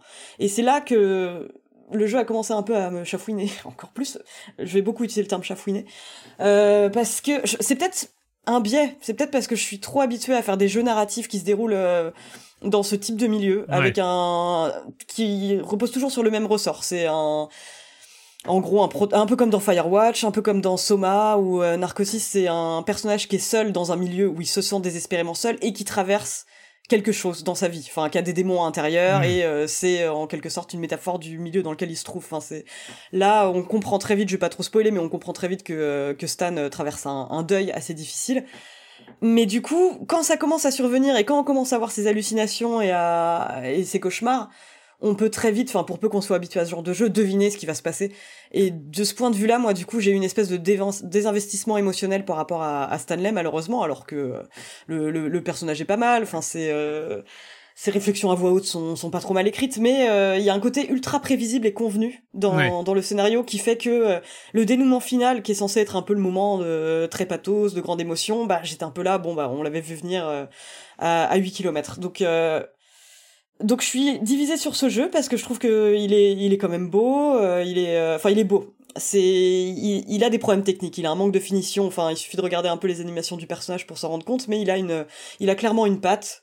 Euh, l'océan, enfin la mer du Nord est, euh, est su- super belle. Enfin moi j'ai j'ai beaucoup aimé, mais d'un point de vue narratif, bah ça pêche, sans mauvais jeu de mots. Mais il y a, y a ce côté, euh, bah voilà, un peu décevant. Et là justement, enfin je, je serais curieuse d'avoir vos, vos avis parce que moi je me suis sincèrement demandé est-ce que c'est juste que j'ai fait trop de jeux comme ça et je suis devenu blasé de. Non, mais ce c'est juste. jeu. En fait, le jeu, c'est c'est un peu comme. euh, c'est un peu comme. Le jeu est super charmant dans la façon de poser son ambiance, je trouve. Enfin, c'est marrant que tu, que tu commences par le côté Evil Corp et machin, parce que moi, c'est un truc que j'ai complètement zappé. Mm. Ce que je voyais, c'était euh, ce, ce mec au bout du rouleau, dont, la voix suffit à dire tout le malheur du monde.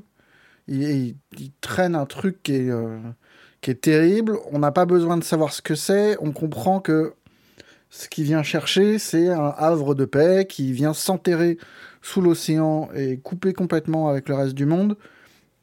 Et du coup, l'enfermement dans la routine quotidienne marche bien parce que l'idée c'est de se vider le cerveau et de faire des tâches répétitives et de et d'écraser euh, ce qu'on comprend être un deuil. On n'a même pas besoin qu'on Oui. nous le dise pour qu'on le comprenne.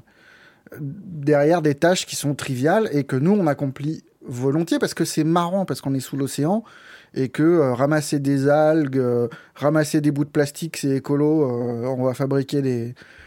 Ça n'a aucun sens de fabriquer des bâtonnets d'oxygène avec du plastique.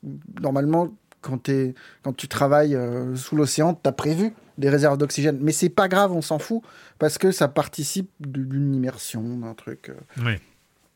c'est pas gênant. Mais effectivement, tout ce côté bah, très quantique, parce que c'est édité par Quantique, euh, qui revient sur le prendre le café, regarder la télé, mimer le quotidien, il devient petit à petit assez relou, mais pas aussi relou que bah, le on va te raconter des trucs graves qui surgit et qui te redit exactement ce que tu comprenais de façon sous-entendue, mais avec des gros sabots.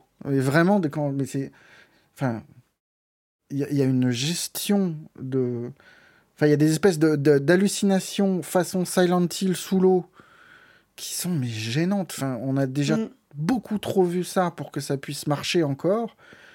Et, euh, et pareil, il y a des, des apparitions de fantômes euh, bienveillants et machin, mais ça, de- on comprend que pour, pour le jeu, c'est vu comme des espèces de moments de, de félicité, des grands moments qui vont impressionner le joueur, mais pas du tout en fait. Enfin, je trouve tout ce qui fonctionnait en sous-entendu avec une certaine douceur et, et- et qui du coup était plus lourd et s'effondre en fait. Tout ce côté-là devient d'un coup bah, pâteau, euh, gros sabot, de la même façon que, que, que l'approche de l'écologie en fait.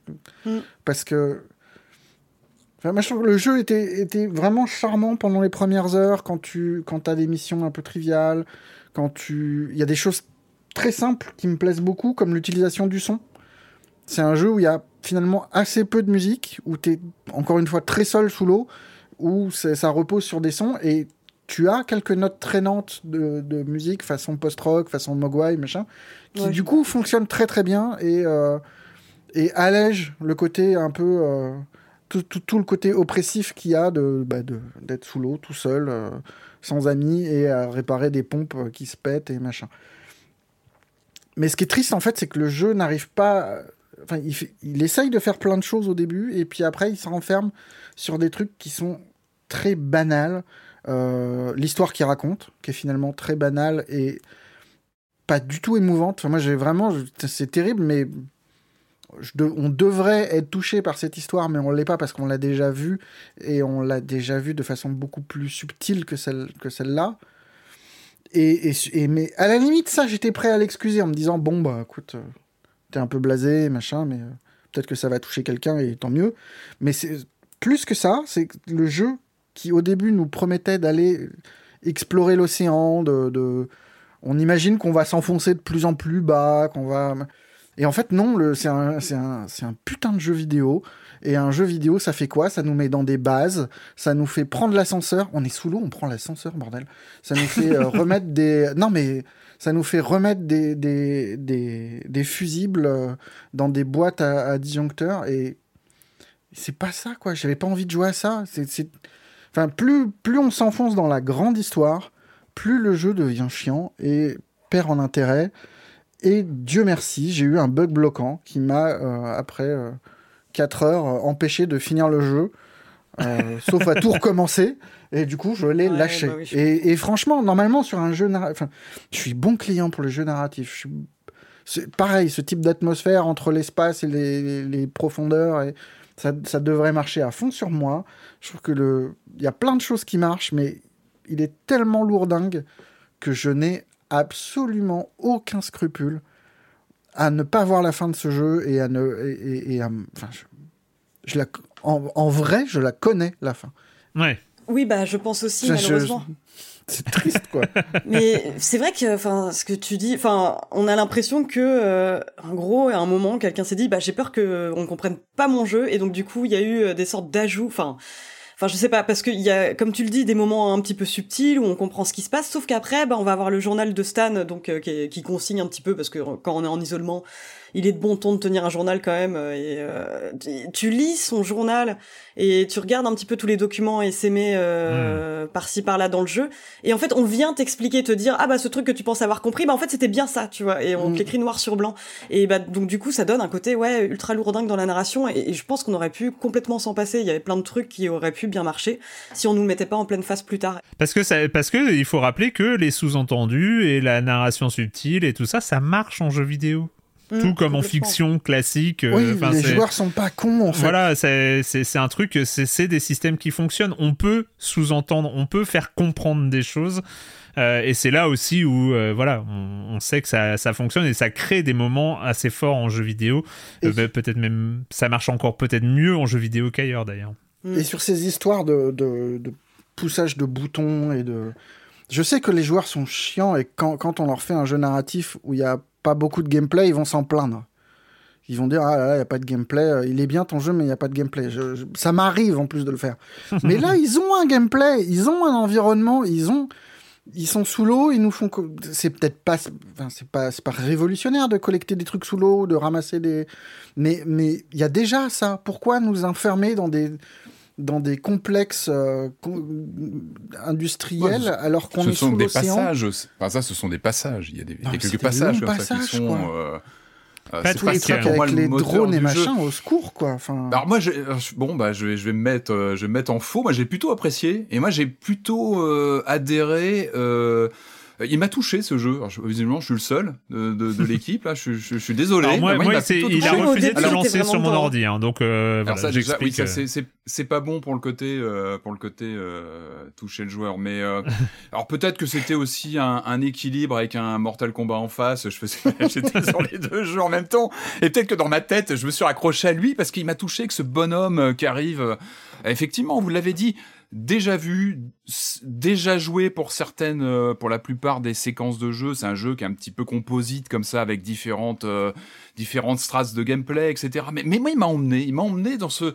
Déjà, moi, je suis très client. Alors moi, un de mes kinks, hein, tu vois. Alors, euh, Julie, toi, t'es es dans les bases sous-marines. J'ai celui-là aussi, les bases dans l'espace, l'isolation. Moi, je suis, je suis très friand de ces redondances performatives de, de quotidien de quotidien euh, avec des comme ça des tâches euh, euh, qu'on va faire au jour le jour et puis euh, une histoire qui se qui se déplie euh, qui se déploie en même temps. Et, je trouve qu'il joue très bien là-dessus sur ce côté euh, justement ces, ces tâches. Vous l'avez très bien dit avec euh, aller réparer. On est sur quelque chose de très mécanique, de très de très euh, comment dire de, de très euh, prosaïque et puis par rapport à ces rêves qu'on va faire moi j'ai trouvé que c'était plutôt engageant. Enfin moi j'ai plutôt euh, j'ai plutôt bien bien apprécié ce même l'ambiance graphique en dehors peut-être du personnage. C'est vrai qu'il euh, il a il a une tronche. En plus on peut s'en on peut en jouer dans le miroir. Il y a ce moment du miroir où on se regarde et on peut faire des grimaces. C'est très étrange. Oui, pourquoi pourquoi étrange. mettre ça dans un jeu sur la dépression? Est-ce qu'on est-ce que souvent les dépressifs se regardent dans la glace et font des grosses grimaces c'est pour ça que j'en parle je me suis demandé absurde. Et j'ai pensé, ils vont en faire quelque chose et pas vraiment. Et c'est un peu étrange. J'ai fait une capture d'écran, peut-être que tout le monde dit, mais pourquoi ça, à quoi ça sert ça, ça C'est un peu étrange. Euh, non, moi j'ai bien accroché à cette histoire de, de redondance avec aller réparer tel ou tel truc, etc. Et je trouve qu'il euh, et pareil, il infuse, il infuse un peu comme euh, bah, comme Fort Solis. hein, peut-être un des fils rouges de cette semaine, c'est qu'il infuse cette narration un petit peu euh, au long terme, avec des tâches comme ça et, peu à peu cette cette tension qui s'installe. Moi j'aime bien les, les échanges. Moi je l'ai fait en VF et la VF est très très bonne. Je trouve que les acteurs sont les échanges, les dialogues entre les personnages, même le je sais c'est Tim non, je sais plus le personnage avec qui on parle, avec qui on est en contact au quotidien. Je trouve qu'il y a vraiment une il y a une, une complicité qui s'installe entre ces deux personnages, entre les.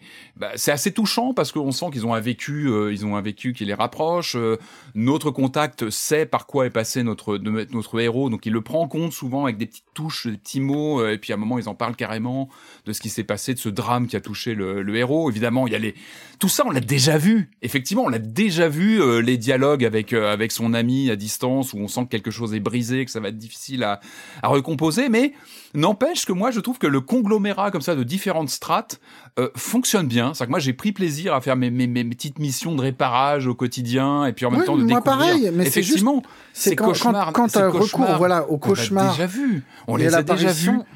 Ce que je veux dire, c'est qu'il arrive. Bah, pour moi, il arrive à créer une sensation d'angoisse et, et, et de, de retrouver ce, cet effet de gigantisme. C'est vraiment ce que j'ai ressenti et c'est ça aussi quand on est au fond de l'eau comme ça, euh, on est seul la plupart du temps, à part ce du coup ce, ce, ce- discours qu'on a à distance avec euh, avec notre contact, mais on est seul. Et je trouve que le jeu nous donne ces sensations de, de gigantisme dans les décors qu'on déco- qu'on découvre peu à peu au fil de l'exploration.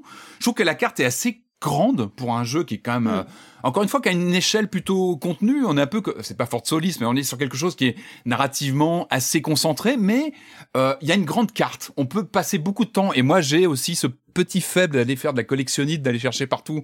C'est-à-dire que un peu en mode euh, monde ouvert, on va se balader, aller vers un objectif de réparation et hop, on va on va voir, on va apercevoir une épave de bateau, une épave de sous-marin, puis hop, on va aller faire, euh, on va aller glaner quelques. Et puis c'est euh, des moments qui sont vraiment super chouettes. Enfin, quand tu le et qui croises, sont qui sont ton et- et qui premier sont- bateau échoué et que et- tu te rends compte que tu peux sortir de ton sous-marin, que tu peux aller farfouiller, c'est super. Moi, j'y joue sur PS5 et je sais que les jeux sous-marins en général, on n'est jamais très à l'aise avec le fait d'aller plus en profondeur, de remonter.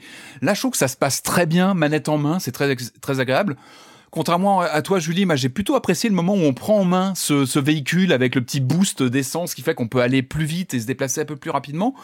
Tout ça pour dire que moi j'ai plutôt euh, mordu à la proposition et finalement cette narration qui est loin d'être révolutionnaire, elle, elle m'a été infusée par ce gameplay que j'ai trouvé plutôt plutôt agréable. Et surtout cette sensation qui est fausse mais qu'on qu'on perçoit parce qu'on voit bien les mécanismes.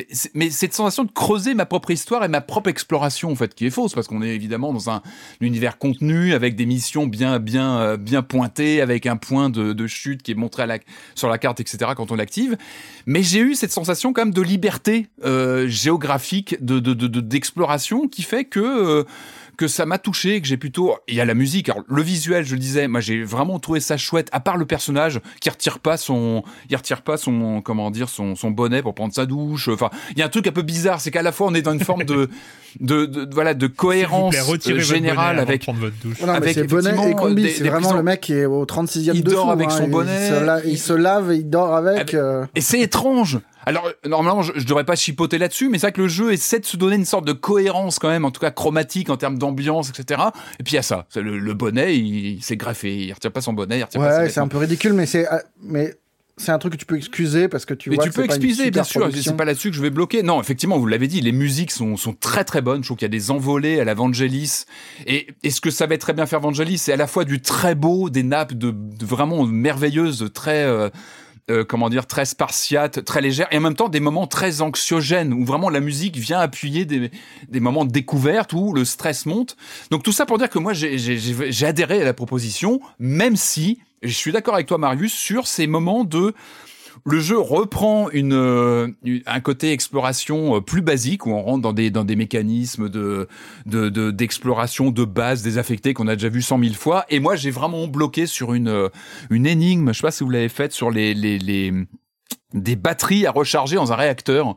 Et là j'ai galéré mais galéré au point où vraiment ça m'a ça, comme ça, oui. Ah oui, ça m'a brisé l'immersion et je me suis dit bon sang Oh, mais mais c'est non et j'arrivais pas à trouver la solution euh, je bloquais complètement. En fait il y a des figures bon je vais pas spoiler mais j'étais complètement bloqué et ça a complètement brisé cette évolution que je trouvais plutôt naturelle du jeu. Je trouve que c'est une de ses forces c'est de nous emmener comme ça devant cette histoire que moi j'ai plutôt je l'ai trouvé touchant ce personnage ce personnage au bout du bout quoi il est au bout du rouleau et j'ai trouvé que ça passait plutôt bien avec euh, bah, l'histoire de ce fantôme qui l'accompagne euh.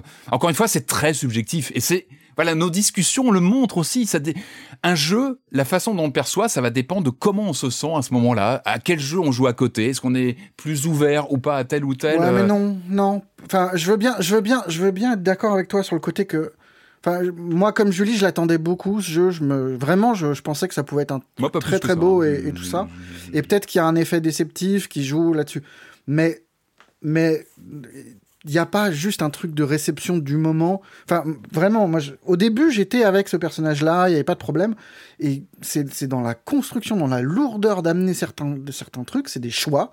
C'est des choix de, de, de construction de jeu, de, de narration Mhm. et de machin. Mhm. Et c'est pas juste un truc de réception, c'est tu fais ce choix-là, tu, tu ne choisis plus du tout la- le sous-entendu, tu, ne- tu ne laisses plus le joueur comprendre par lui-même, tu lui assènes les trucs avec, euh, avec, avec force. Moi, je dirais lourdeur, mais c'est avec force. Et après, voilà, la réception, elle, oui, elle est individuelle, mais je trouve que du coup, ce, côté alors, ultra je- bourrin, je suis ben, d'accord avec- plus le jeu passait, moins je me sentais proche de ce personnage. Et à la fin, j'en avais plus rien Je à suis foutre. d'accord avec toi, même si le, moi, je trouve que le fantastique, il vient progressivement, relativement progressivement. Alors, on peut pas, on va parler d'un système à la dredge parce que c'était, c'était un autre cas de figure, mais pareil aussi qui, qui utilisait des, comme ça, des performances ultra répétitives d'aller pêcher, revenir, etc., des mécanismes très récurrents pour peu à peu infuser un surnaturel. Donc là, là, on est sur quelque chose de, de, de plus maîtrisé, je pense, mais quand même, moi, j'ai plutôt apprécié ces, ces visions peu à peu qui nous mettent mal à l'aise. On se demande ce que, qu'est-ce qui se passe. Le personnage en parle. D'ailleurs, tout est mis en bouche en fait par le personnage. C'est-à-dire qu'il explique beaucoup les, les choses. C'est peut-être ça aussi qui vous a, qui a pu vous poser problème. En fait, le jeu, il invente rien. Par contre, moi, je trouve que le cocktail qui crée euh, fonctionne. De mon point de vue, ça fonctionne. Après, c'est très subjectif aussi. Under the Waves, Under the Waves, qui est donc euh, disponible. Je reprends mes notes, qui est disponible sur PC, PlayStation, Xbox, euh, qui est disponible pour une trentaine d'euros. Donc Parallel Studio, édité par Quantic Dream. On va continuer, on va continuer, on continue sur du jeu français. Hein. On, a, on, a, ça aussi, on a ça aussi au programme. Mais comme d'habitude, s'il y a de la pub, c'est maintenant. I'm Sandra, and I'm just the professional your small business was looking for. But you didn't hire me because you didn't use LinkedIn jobs. LinkedIn has professionals you can't find anywhere else, including those who aren't actively looking for a new job, but might be open to the perfect role, like me. In a given month, over 70% of LinkedIn users don't visit other leading job sites. So if you're not looking on LinkedIn, you'll miss out on great candidates like Sandra. Start hiring professionals like a professional. Post your free job on linkedin.com/people today. On va découvrir des langues étranges dans des décors magnifiques, mais ça c'est pour dans quelques minutes parce que avant ça, cher Marius, la minute culturelle. C'est un peu ton moment hein, mhm. depuis le début de cette saison. Euh, donc, euh, on commence avec une question de Tissi. Euh, c'est un point commun. Un point commun existe entre les jeux Neon White, Valorant, Lego Dimension, Deadpool et l'extension Pandaria de World of Warcraft. Et en plus, ce point commun est lié à un record Guinness officiel. Quel est ce point commun et quel est ce record? Je joue tous à la manette. Neon White. Neon White, Valorant, Lego Dimension, hein Patrick, Lego Dimension. Bah oui, ça me ça Rest in Peace, RIP, hein ah, euh, Deadpool, et l'extension Pandaria de World of Warcraft. Un jeu Deadpool? Déjà? Oui, je, je, ah je découvre pas mal de choses. Dire, le point commun, c'est que j'ai joué à aucun de ces jeux pour l'instant. Mais bon, pas sûr que ça fasse l'objet d'une entrée dans le Guinness. Hum. Euh... Donc c'est pas une personne qui a travaillé dessus, c'est pas lié à des... Peut-être. Tiens, tiens, tiens. Euh, du coup, euh... peut-être. Enfin, un peu. Hein. Ah oui, tout à fait, tout à fait. Bon, on va considérer que c'est une bonne réponse parce que je la donne à Marius. C'est juste pour ce petit plaisir que euh, de, de, de, continuer cette, euh, cette, cette euh, masterclass minute culturelle de Marius cette saison. Euh, c'est effectivement le doubleur. c'est Steve Blum qui est ah. donc acteur de doublage. qui est, c'est lui qui a fait le plus de jeux, qui a le record Guinness du, du, du, plus grand nombre de jeux doublés pour un acteur de doublage. C'est ah, Steve Blum. Troy Baker, moi. qui qui alors le, le, dernier décompte qu'on a dans, dans, le, dans, dans, le, dans le fil de discussion, c'est 315 jeux doublés en 2015. Donc euh, depuis, oui. Par lui, par oui, par, par, Steve Blum. Voilà. Mais c'est pas possible. Mais si, mais, si, un, par jour, un jeu par jour? Il double un jeu par jour? C'est pas, pas possible. Non, mais bah pas en 2015. Le compte, le décompte ah. en 2015, ah c'était de 315. on est déçus, on est vachement déçus parce que là, franchement. Euh, je voyais le mec. Alors lundi, je double ça. Mardi, je double ah oui, non, ça, fait. Ah oui, d'accord. Et puis en plus, des jeux drastiquement différents où il faut quand même te mettre dans le mood euh, pour Lego Dimension et puis après Valorant. Quoi. Et Neon White. Ah oui, ok, pas mal. C'est déjà très respectable. Hein. Voilà. Mm. Très bien, ouais. Alors... Quel, métier, quel métier le doublage de jeux vidéo d'ailleurs c'est, Ouais. ouais, il, a, il a continué. La télévision et. Euh ce monsieur est très occupé. Hein. Ce monsieur est très occupé. Bah, mardi, c'est Lego Dimension et mercredi, je vous fais un Warcraft euh, de famille. Hein, on enchaîne. C'est lui qui fait Baraka dans Mortal Kombat 1. Ah, eh bah, ben, bah, voilà. Oh, Patrick. je regarde. il, grogne, il grogne dans, Mortal Kombat. Une question de Josica Josette. Attention. Quadri... Quadrilatéral Cowboy et Umarangi Génération ont tous deux remporté, euh, respectivement en 2017 et 2021, le prestigieux prix Semas McNally. Le prix Semas McNally, c'est le prix de l'IGF, de l'Independent Game Festival. Un prix important hein, chaque année. L'Independent Game Festival décerne le prix du jeu indépendant euh, de l'année, qui est sorti ou qui va sortir. Hein. ça peut être des versions euh, pas encore finalisées. Donc, ils ont tous les deux gagné ce prix. Qu'est-ce qu'ils ont d'autre en commun? Quadrilatéral Cowboy et Umu... Umurangi Génération. Umurangi Génération, j'en avais entendu parler. Ils ont été réalisés par des êtres humains. Ils sont difficiles à prononcer. Le- Quadrilatéral Cowboy et Umurangi Génération. Ils ont, ils ont gagné ce prix euh, Somas McNally et ils ont un autre truc en commun. Il tourne sur Amiga. Non. Alors, on va compléter la question. Ils ont en commun quelque chose que n'ont pas les autres vainqueurs du prix Somas McNally. Je vous donne les vainqueurs depuis 2011. hein. Parce que avant, euh, voilà, mais depuis 2011, euh, 2011 c'est Minecraft, 2012 c'est Fez, 2013 c'est Cart Life, 2014 c'est Papers, Please, 2015 c'est Outer Wilds, 2016 c'est Her Story, 2017 donc c'est Quadri- euh, Quadrilateral Cowboy, 2018 c'est Night in the Woods, quand C'est même. des hein. jeux qui sont pas sortis. Euh, si, ils sont sortis. 2019, Oh, c'est Return of the Obra Dinn. Euh, 2020, c'est euh, Short Hike. 2021, donc, c'est Umurangi Générat- euh, Génération. Et 2022, c'est Inscription. Pourquoi on a joué à tous les autres, mais pas à ceux-là Ben oui, c'est ça. Euh, je sais Parce qu'ils euh, sont pas c'est sortis. lié Alors qu'ils au- sont tous super. Ils sont pas sortis en physique Ça a été. eh, euh, presque je te donne le France point, Marius. presque, je- presque je te donne le point. C'est des jeux qui n'ont pas de version commerciale. Si. Mais presque Mais je te donne le point parce que, parce que. Parce que c'est les deux jeux qui n'ont pas été chroniqués dans Silence on joue. Parmi Ah, les vainqueurs c'est de. Ah la du vache. C'est juste parce qu'on est nul. parce que bah, quand tu vois en tout cas le palmarès, ça te donne envie de t'intéresser. Oui, c'est ça, euh, tu ouais. vois la liste des autres jeux, tu te dis, Ouais, mais pourquoi ces que- deux-là, ils sont... Voilà. Pourquoi j'ai pas joué à ces deux-là? Bah Parce que ce sont les deux qui n'ont pas été chroniqués. C'était, c'est une question du forum, hein, donc euh, voilà. Euh, c'est les deux euh, lauréats euh, depuis 2011 de ce prix. C'est les deux seuls jeux qu'on a, que nous n'avons pas chroniqués. Parce qu'Erwan connaît les développeurs et les supporte pas, et qu'il a dit, Voilà. on ne touche pas à ces jeux tant que moi je suis vivant. Oh, t'imagines le truc horrible. Et enfin, on, on finit avec une question de Val0200. Que se passe-t-il si vous jouez à une version piratée de Garry's Mod? Euh, Donc, Garry's Mod, hein, c'est le mode de construction euh, de jeu basé sur le moteur source de Valve. Qu'est-ce qui se passe si on joue à une version piratée de Garry's Mod? Bah, il efface Bah, la peux- création, non? Il n'y a pas une Il histoire supprime de... ton, ton Team Fortress Oui. 2. ça serait tellement bien. Il fait exploser ton PC. Ouais. On n'est pas loin, je suis presque à te donner le troisième point, hein, Marius, hein, mais... Oh là là. Désinstalle Qu'il de arrête. Orange Box. Ce serait un peu tiré par les cheveux pour cette fois-ci. Non, si on joue à une version piratée de Garry's Mod, le jeu finira par planter. Bon, ça, ça arrive. Et un message d'erreur bidon s'affiche. Unable to shade polygon normals. Le message d'erreur est accompagné d'un numéro.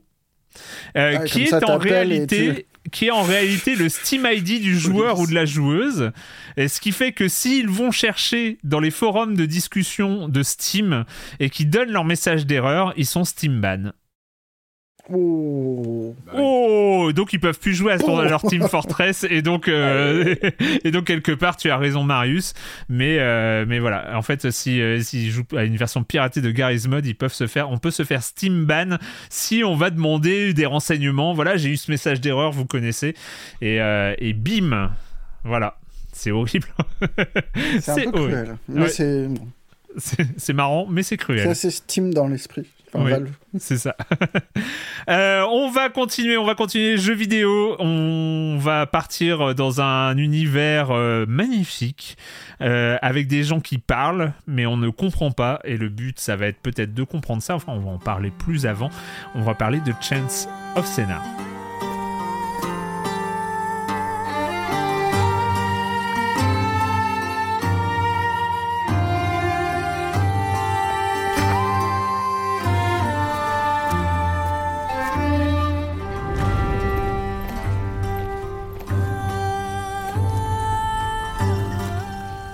Chance of Scénar, développé par le studio Run Disc, studio tout aussi français que le précédent, Euh, donc euh, disponible sur Switch, PlayStation, Xbox et PC. Donc je donne les infos directement dès le début, c'est une vingtaine d'euros.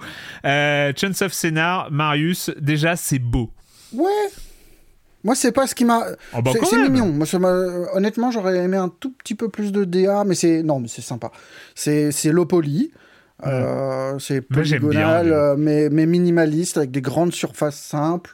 ça évoque un petit peu sable, mais sans la surcouche un petit peu de petits points qui évoquaient. De jeux chiants. Euh, pardon. Qui, euh, évo- qui évoquait un peu Moebius. Là, c'est vraiment minimaliste. Mm. Ça fait très bien le job. Euh, c'est, euh, on comprend tout de suite où on est. Euh, Il y a suffisamment de, de savoir-faire pour que chaque nouvel espace qu'on qu'on rejoint euh, a son atmosphère et tout ça. Donc c'est très bien. Moi, je, ça Mm. m'a pas renversé visuellement, mais c'est un beau jeu. Euh, mais ce qui est génial, c'est son concept, quoi, qui est, qui est Alors, simple. Sans explication, sans mise en contexte, rien, on se retrouve au pied d'une grande tour de Babel. Et on comprend qu'il va falloir grimper, qu'il va falloir accéder à des zones qui sont fermées.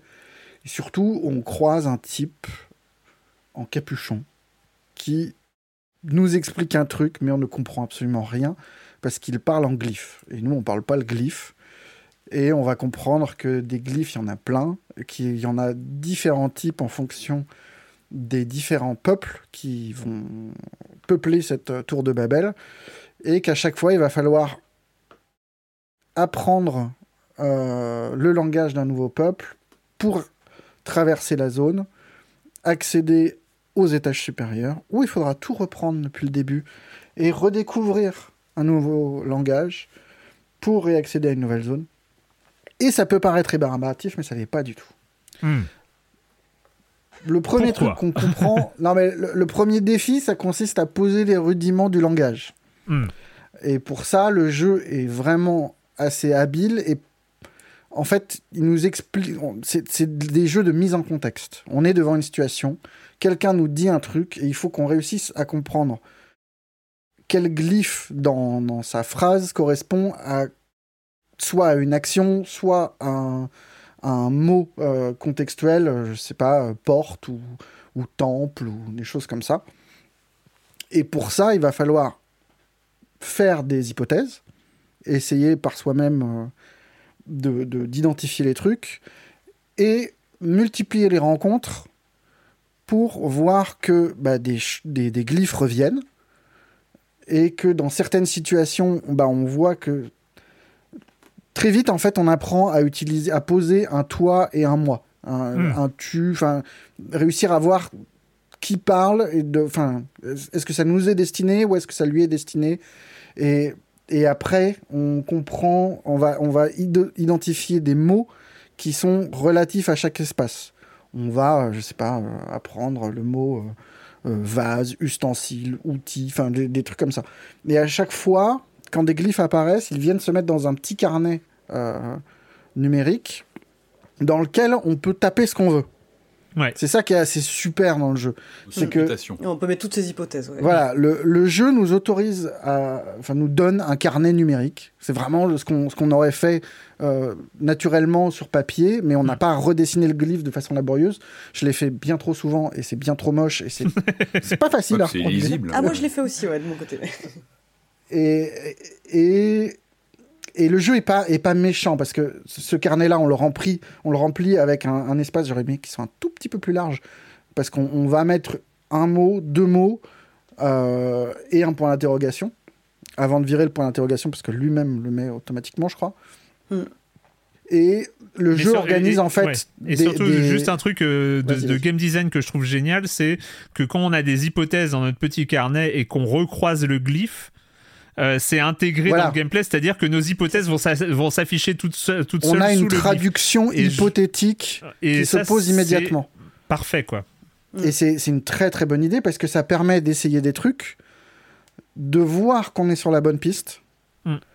Et le jeu est pas méchant dans le sens où, contrairement à Obradin, auquel il fait penser naturellement, euh, il organise régulièrement des petits tests de connaissances. Fact-checking. voilà, des petites. des- non, mais c'est des, des- Il permet de poser des bases qui sont un peu plus sûres, en fait. Mm. Il va, euh, je sais pas, par exemple, il y a une espèce de séance de cache-cache qui est organisée assez vite, euh, qui permet de trouver les mots, euh, enfin, de, de- de poser les mots euh, chercher, suivre, trouver, je sais plus exactement Ouais, lesquels c'est. mais- chercher, trouver, ouais, non, notamment.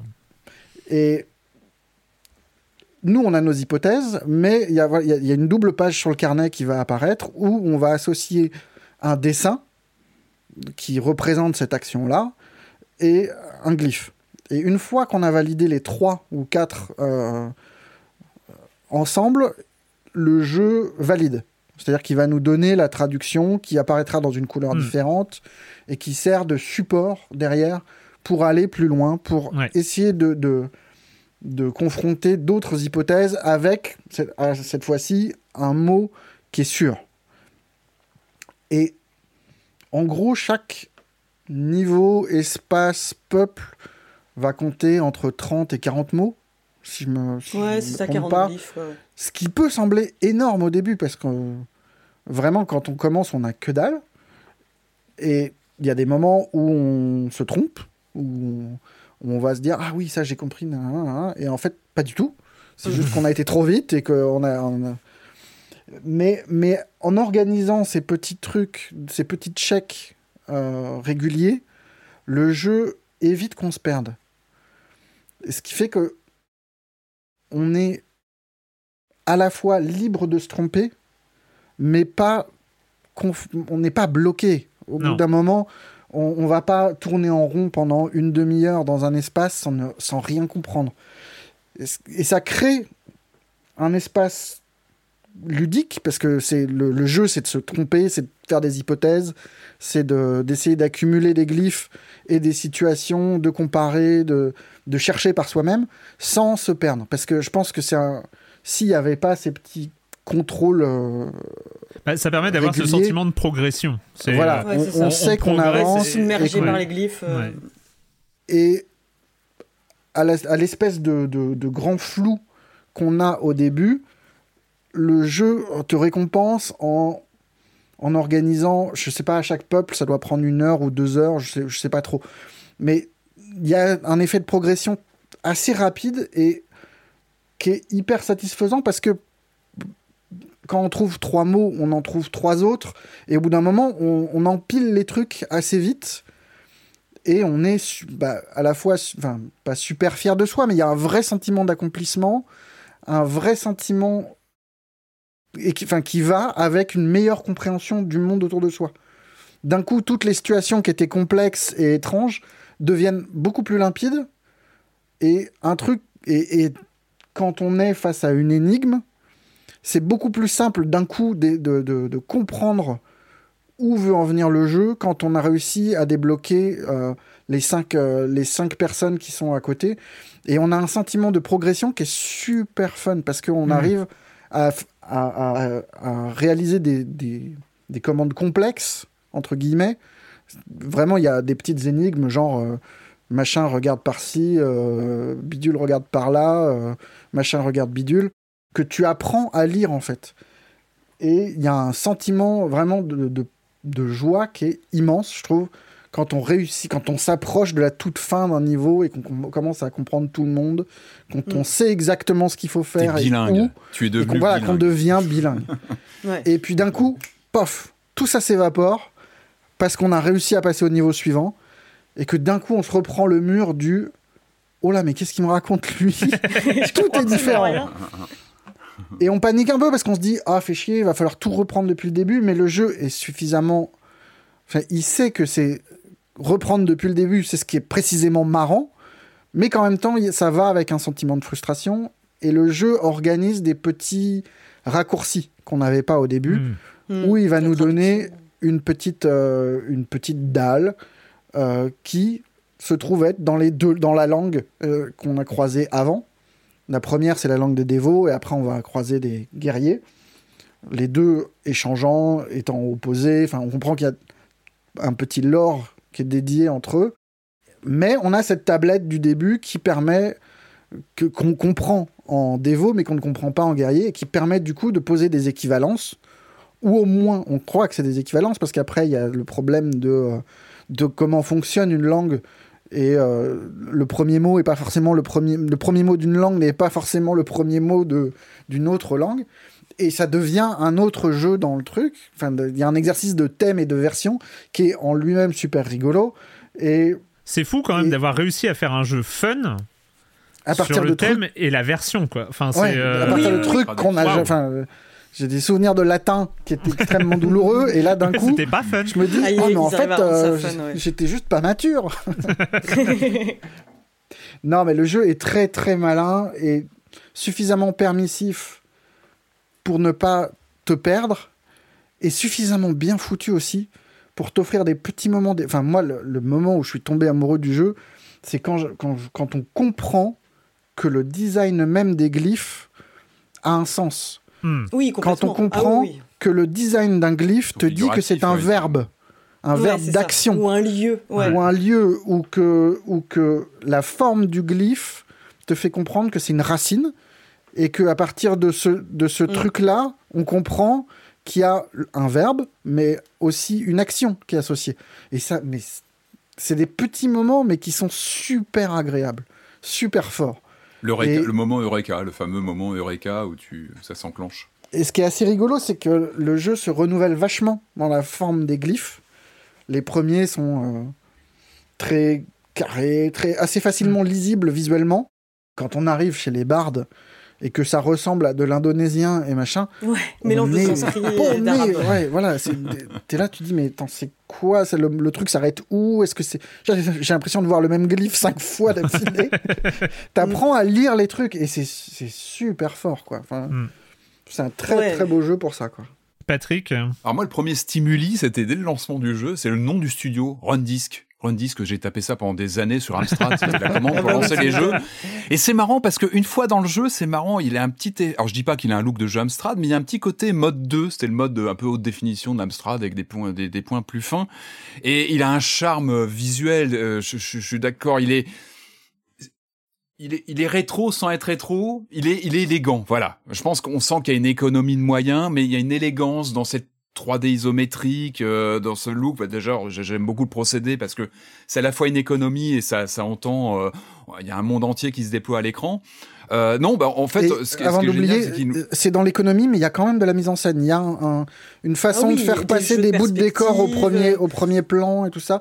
Et ça, c'était qui- quelque chose, je, je pensais aux, aux ordi 8 bits, où il y avait souvent cette science de, de, de, euh, de signifier des expressions d'un personnage sur un simple mouvement de main ou de tête. Euh, il va dire non, il va dire... Et ça, on le retrouve, il y a quelque chose de à la fois naïf, mais très très porté en sens et de, de, de, de façon très lisible à l'écran. Euh, donc ouais, on est vraiment sur le, un- ce que j'avais noté, c'est un Champollion simulator. On ressent ce C'est ça. ce vraiment ça, c'est qu'on ressent ce, côté grisant de comprendre, euh, comprendre le- la signification d'un d'un glyphe, euh, avec ces- cet aspect, euh, c'est vraiment un fil rouge aujourd'hui, hein, sur le côté narratif, le côté collectionnite. C'est vrai quand tu grises euh, des, des, des, des glyphes dans ton carnet, il y a, il y, a, y a un côté vraiment, comme tu disais, valorisant, grisant, de se dire ça y est, j'ai compris ça, et, euh, et peu à peu, je vais, euh, je vais actionner et mieux saisir ce que, ce que me disent les personnages. Évidemment, euh, moi, ça m'a fait penser à l'Arche du Captain Blood, qui avait aussi ce système à l'é- à l'époque de, de conversation comme ça avec des extraterrestres carrément, jeu, où on, on avait des pictos, et, et ça renvoie à quelque chose, euh, c'est très profond. Alors vous allez me dire que je suis pris de sensiblerie cette semaine. Ben non, mais moi ça Non, me touche. Il y a, il y a- il y a quelque chose de- d'universel sur le langage, sur qu'est-ce que le langage, qu'est-ce qu'il porte. euh, c'est quoi les notions qu'on fait passer par un glyphe, par un, une gestuelle, par euh, ça Par une fait construction ça- de phrases aussi. et c'est touchant. Et ça touche à l'humain, à- ça touche à ce qui est universel en dehors de- du langage, euh, les différents langages. Bah, finalement, ils se retrouvent sur des, des grands moments de signification, sur des grands principes. Et il y a quelque chose de bah, qui qui qui bah, qui transporte plus loin que le jeu. Enfin, il touche à des fondamentaux du langage et c'est important le langage. C'est c'est la base de la conversation et de et de de l'intellect aussi parce que on met via les mots des notions et tout ça est très très bien traduit dans le jeu. Effectivement. Mais c'est vrai que c'est que important le- carnets- le- le- la forme du glyphe qui traduit une forme de pensée, le côté Ouais. très anguleux du langage des guerriers par rapport aux Eh oui, rondeurs des bardes et c'est tout. C'est- anodin. c'est- C'est vachement. Et justement, le clash, le clash tout. des cultures est aussi signifié par ça, et c'est Ouais. c'est très très bien fichu. Euh, J'aime beaucoup le carnet dans lequel on associe du coup les concepts qui peu à peu donc valident les glyphes qu'on a repérés et euh, qui souvent font boule de neige. C'est-à-dire qu'on va commencer à, à, effectivement à, à- à identifier et c'est validé par le jeu, hein, par euh, euh, dans les pages techniquement quand on arrive à traduire un certain nombre de documents, enfin de, de glyphes, il nous les valide entre guillemets et donc il nous dit ceux-là Ouais, sont bons. Donc vous continuez, à- vous allez pouvoir continuer à et souvent ça fait euh, voilà boule de neige parce que peu à peu on va on va tirer la ficelle et puis réussir à comme ça à traduire des, des séquences entières, des phrases entières. Et donc il y a un côté grisant, il y a un côté eureka qui est très jouissif devant son écran, euh, mais qui vient souvent. Alors moi, c'est c'est peut-être le, le, bémol que je mettrais, c'est ce côté, ce mur. Parfois, vraiment, moi, j'ai eu, franchement, j'ai eu parfois le, le j'ai eu le regard qui se troublait. J'avais la vision qui se troublait devant des glyphes où vraiment, je sentais que mon, mon cerveau buguait, où j'arrivais plus. Vraiment, j'étais presque tétanisé parfois devant certains cas de figure où j'avais trop. Et souvent, on est euh, devant une nouvelle situation quand on va progresser dans un dans un niveau entre guillemets, on va se retrouver face à de nouveaux interlocuteurs avec qui peuvent parfois nous nous, nous, nous, nous, nous noyer sous un flot de nouveaux euh, glyphes, et ça fait partie du jeu parce qu'il faut progresser aussi dans cette traduction.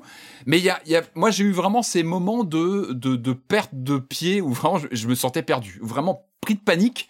Et je pense que le jeu veut peut-être aussi créer ça. Je pense que ça fait aussi ah bah, partie. Je pense que c'est important. Bah, c'est le fait de, tu vois, le fait de nous remettre à zéro à chaque, à chaque, à chaque, chaque nouveau niveau, niveau ouais. ça, ça, permet de. Moi, il y a vraiment des moments où, euh, devant des, des flots de nouveaux, de nouveaux termes, j'ai vu trouble. Je me disais, bon sang, je vais jamais y arriver, coup de panique, ou euh, on se rattache du coup à des, bah, des euh, effectivement, des indices qui vont être postés dans le décor, qui vont nous permettre de comprendre ça, ce mot-là veut dire ça. Donc, faut, il faut avoir ce, il faut vraiment avoir ce, ce, ce réflexe d'enquêteur, d'enquêteur du, dans, dans les discussions avec les personnages, dans le décor.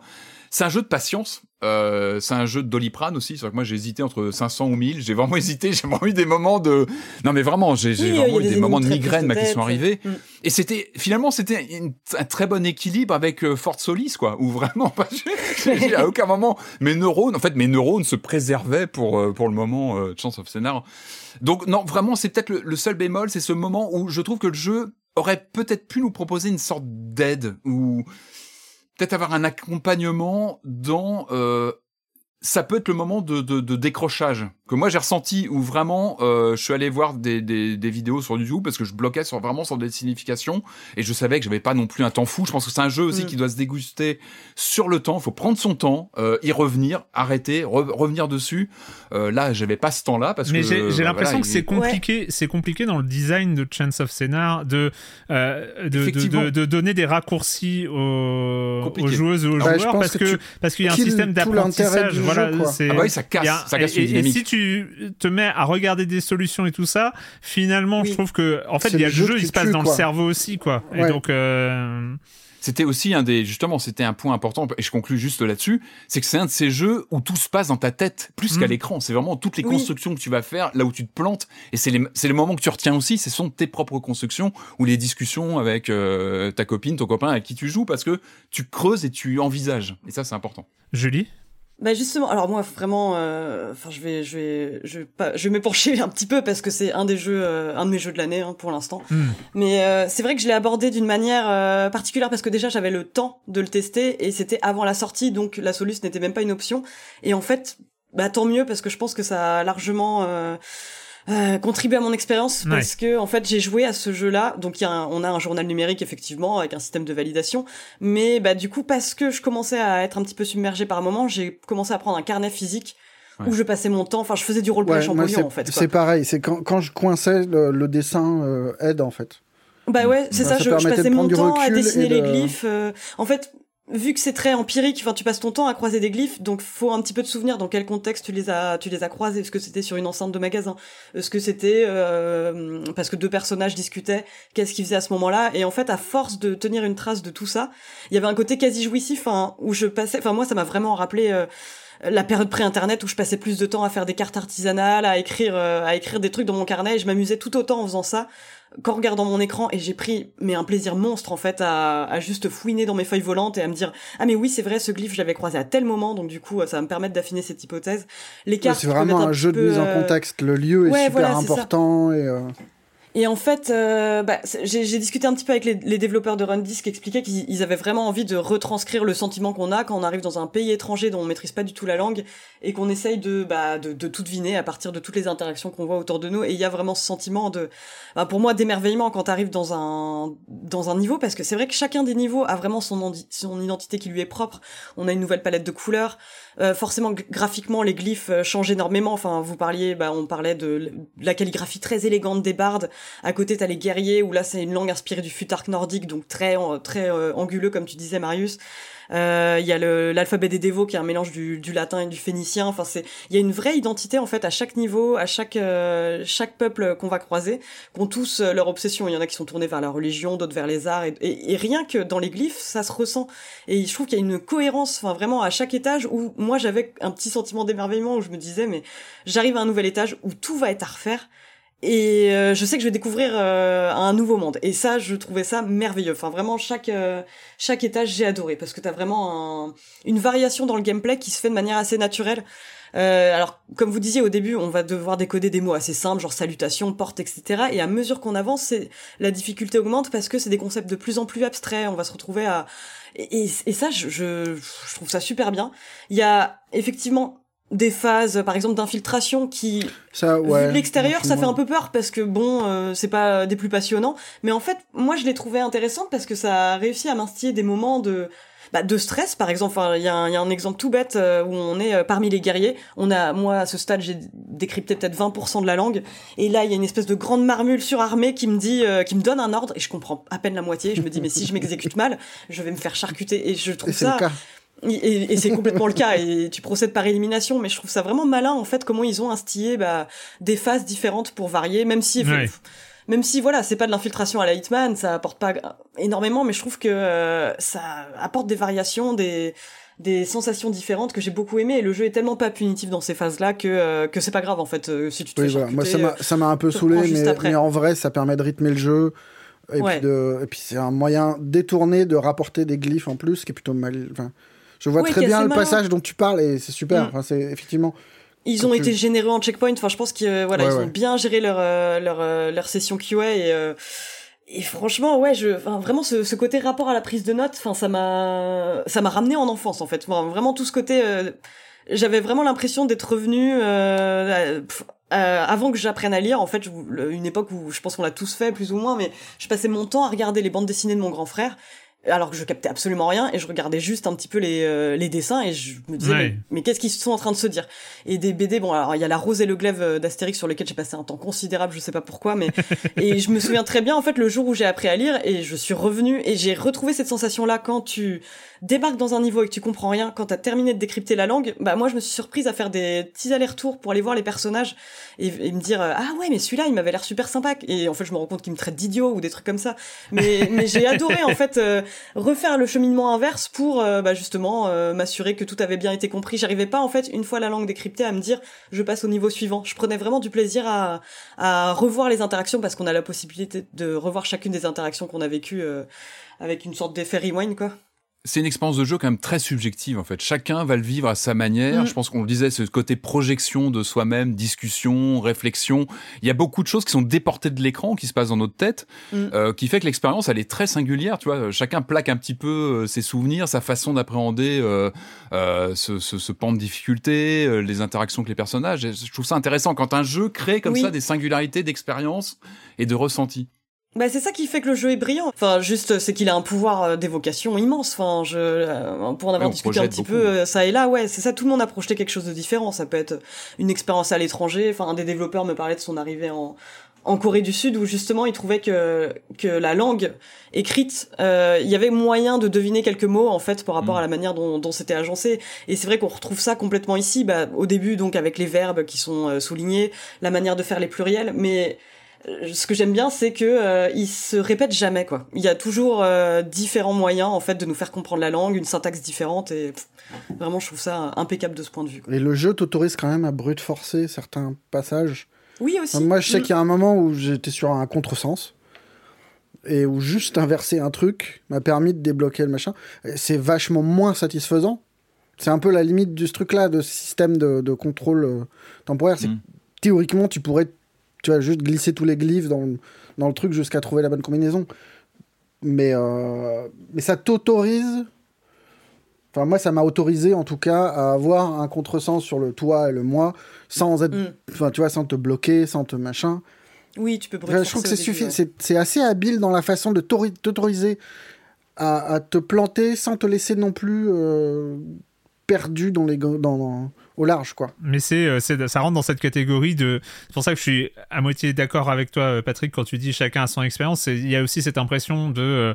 De gens qui euh, level design ce qui se passe dans ton cerveau. Euh, moi, je pense à The Case of the Golden Idol, et c'est marrant parce qu'on avait cette discussion sur le brute force aussi dans The Case of the Golden Ouais. Idol, où ça pouvait arriver que bloqué, ben on faisait les, on faisait toutes les combinaisons possibles, et puis on finissait par trouver, même s'il nous manquait un, un- un truc euh, à un moment. Et et il y a cette impression de, de gens, voilà, qui qui réfléchissent à ta progression à l'intérieur. C'est pour ça tout ce truc autour des solus qui, euh, qui peuvent aussi ruiner un peu, un peu l'expérience parce que il y a un level design de ce qui se passe euh, un peu dans ta tête. Moi, ça m'a aussi rappelé The Witness euh, dans, dans cette façon de, de mapper comme ça ton apprentissage en fait. Il y avait, il y a, un truc comme ça de d'apprendre, enfin, de, de, de rendre géographique euh, ce qui se passe dans ta tête. Enfin, il y a, y, a, y a un truc euh, que je trouve euh, vraiment, vraiment super et de t'apprendre les trucs étape par étape. Et finalement, euh, bon, le tout, n'est pas parfait parce qu'il y a des fois où tu te dis, ah ben, il aurait fallu un chemin en plus, une marge d'escalier en plus pour me permettre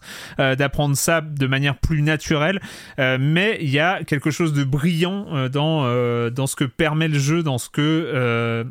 Dans ce sentiment d'accomplissement euh, que génère ce, type de jeu. Et voilà et, c'est euh, c'est Obradin c'est euh, c'est The Case of the Golden Idol c'est The Witness. Enfin c'est tous ces jeux qui se passent autant dans ta tête que dans que dans le jeu. Et je trouve que réussir à rentrer dans cette famille de jeux là euh, c'est euh, c'est assez exceptionnel. Je, pour moi, c'est de la magie. euh, C'est-à-dire, j'imagine même pas le travail de conception qu'il y a derrière et de, ok, alors les, ils ont croisé ce personnage. Après, ils vont croiser ce personnage qui va utiliser ce glyphe là et ce glyphe différent dans un ordre différent et tout ça. Enfin, j'arrive pas. Enfin, je, c'est des jeux où j'abandonne. euh, ma volonté de comprendre comment ils ont fait et, euh, et voilà et je, je profite et c'est vraiment euh, c'est vraiment euh, Enfin, tout est basé sur euh, ce, ce, ce moment Eureka. Enfin, voilà, il y a, il y, a, y a ces moments où on est tellement fiers. Enfin, on est, on est content, Ah, quoi. super. Oui, il est valorisant. ouais. On est fort, on est balèze quand on y arrive, quoi. On est. euh, Oui. on a- Non, mais vraiment, on est. Ah Waouh, non, mais j'avais ce sentiment-là aussi, j'adorais. c'est très agréable quand même. Ouais, c'est clair. Et puis, et puis après, on arrive au niveau suivant et on se dit non, mais c'est bon. C'est ok, d'accord, c'est bon. Et, euh, je- ouais, petit truc aussi, je me suis fait en, en petit journaliste euh, donneur de leçons euh, désagréables, comme on sait si bien l'être. Au début, je me suis dit, mais vraiment, ils sont trop cons de sortir ça en septembre. Et en fait, non, pas du tout. Je trouve que c'est un jeu qui se fait super bien à côté de. À côté de tous les gros mastodontes de la rentrée, tous les trucs très bruyants, très. euh, Mm. Eh, regardez-moi, regardez-moi. Ce, ce jeu-là, cette petite bulle de quiétude et d'élégance et machin, je trouve que ça, ça se joue très bien à côté des autres. Ouais, un Et- jeu en parallèle, ouais. ouais. Ouais. Ouais, c'est ça. Donc, il faut pas laisser final, de c'est côté trop longtemps. en tête, quoi. Oui, Oui, parce non, non, mais. nécessite euh, quand même pas mal de concentration. Oui, voilà. C'est Et, et puis, c'est il faut, faut garder ses acquis euh, d'une session à l'autre. Ouais, ouais, Donc, ouais. euh, laissez pas deux semaines passer entre, en- en- en- entre deux parties, mais euh, en, en picorant petit à petit, euh, c'est. C'est vra- c'est vraiment pas mal. Euh, Chance of Scénar, donc de Run Disc, disponible pour 20 euros euh, partout. Euh, Switch, PlayStation, Xbox et PC. Et on va terminer, on va terminer avec euh, un jeu, un jeu d'enquête. Là, euh, c'est c'est ton lobbying, Julie. Qui, Oh là là, le euh, lobbying de plusieurs mois, le c'est terrible. Lobbying de ouf, euh, et qui, qui nous a imposé. Non, non, ah, c'est toujours un plaisir. euh, qui nous a, qui, qui nous a euh, mené vers Shards of God.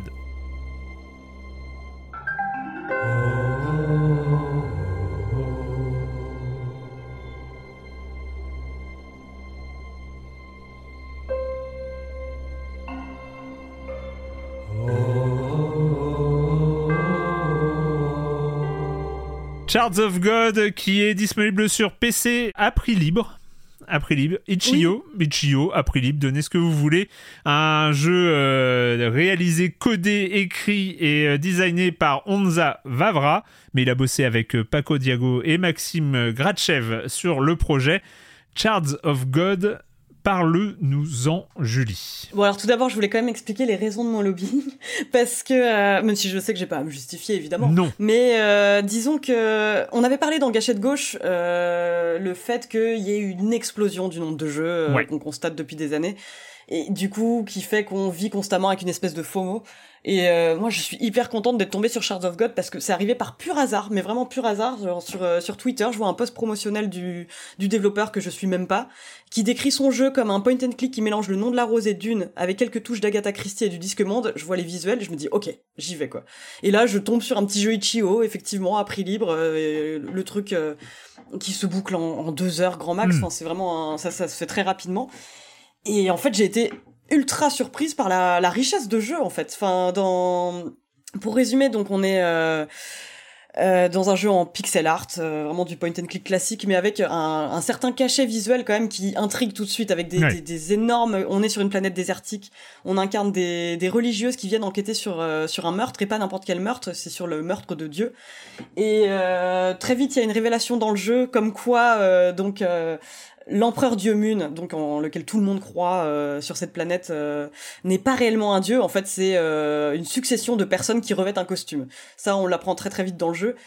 Et bon, déjà, moi, je trouve ça, je trouve le, le, le pitch absolument génial. Il y a une finesse. Alors, c'est dommage, c'est uniquement disponible en anglais pour le moment, mais euh, il y a une finesse dans l'écriture Ouais. qui est, euh, je, je trouve le jeu très drôle. Enfin, dans sa Petit, manière petit, de... coin, petit point juste sur l'anglais. euh, Mm. Il y a une finesse dans l'écriture, mais c'est un anglais. Euh, c'est pas l'anglais Disco Elysium, mais c'est un anglais. C'est un, an- un anglais avec du vocabulaire quand même. Moi, je sais qu'il y, a, euh, y, a, il y a pas mal de mots où j'étais, un peu paumé. Avec cette contrainte, c'est qu'il y a beaucoup de discussions euh, qui se passent en temps réel et donc où les, les phrases s'affichent et disparaissent.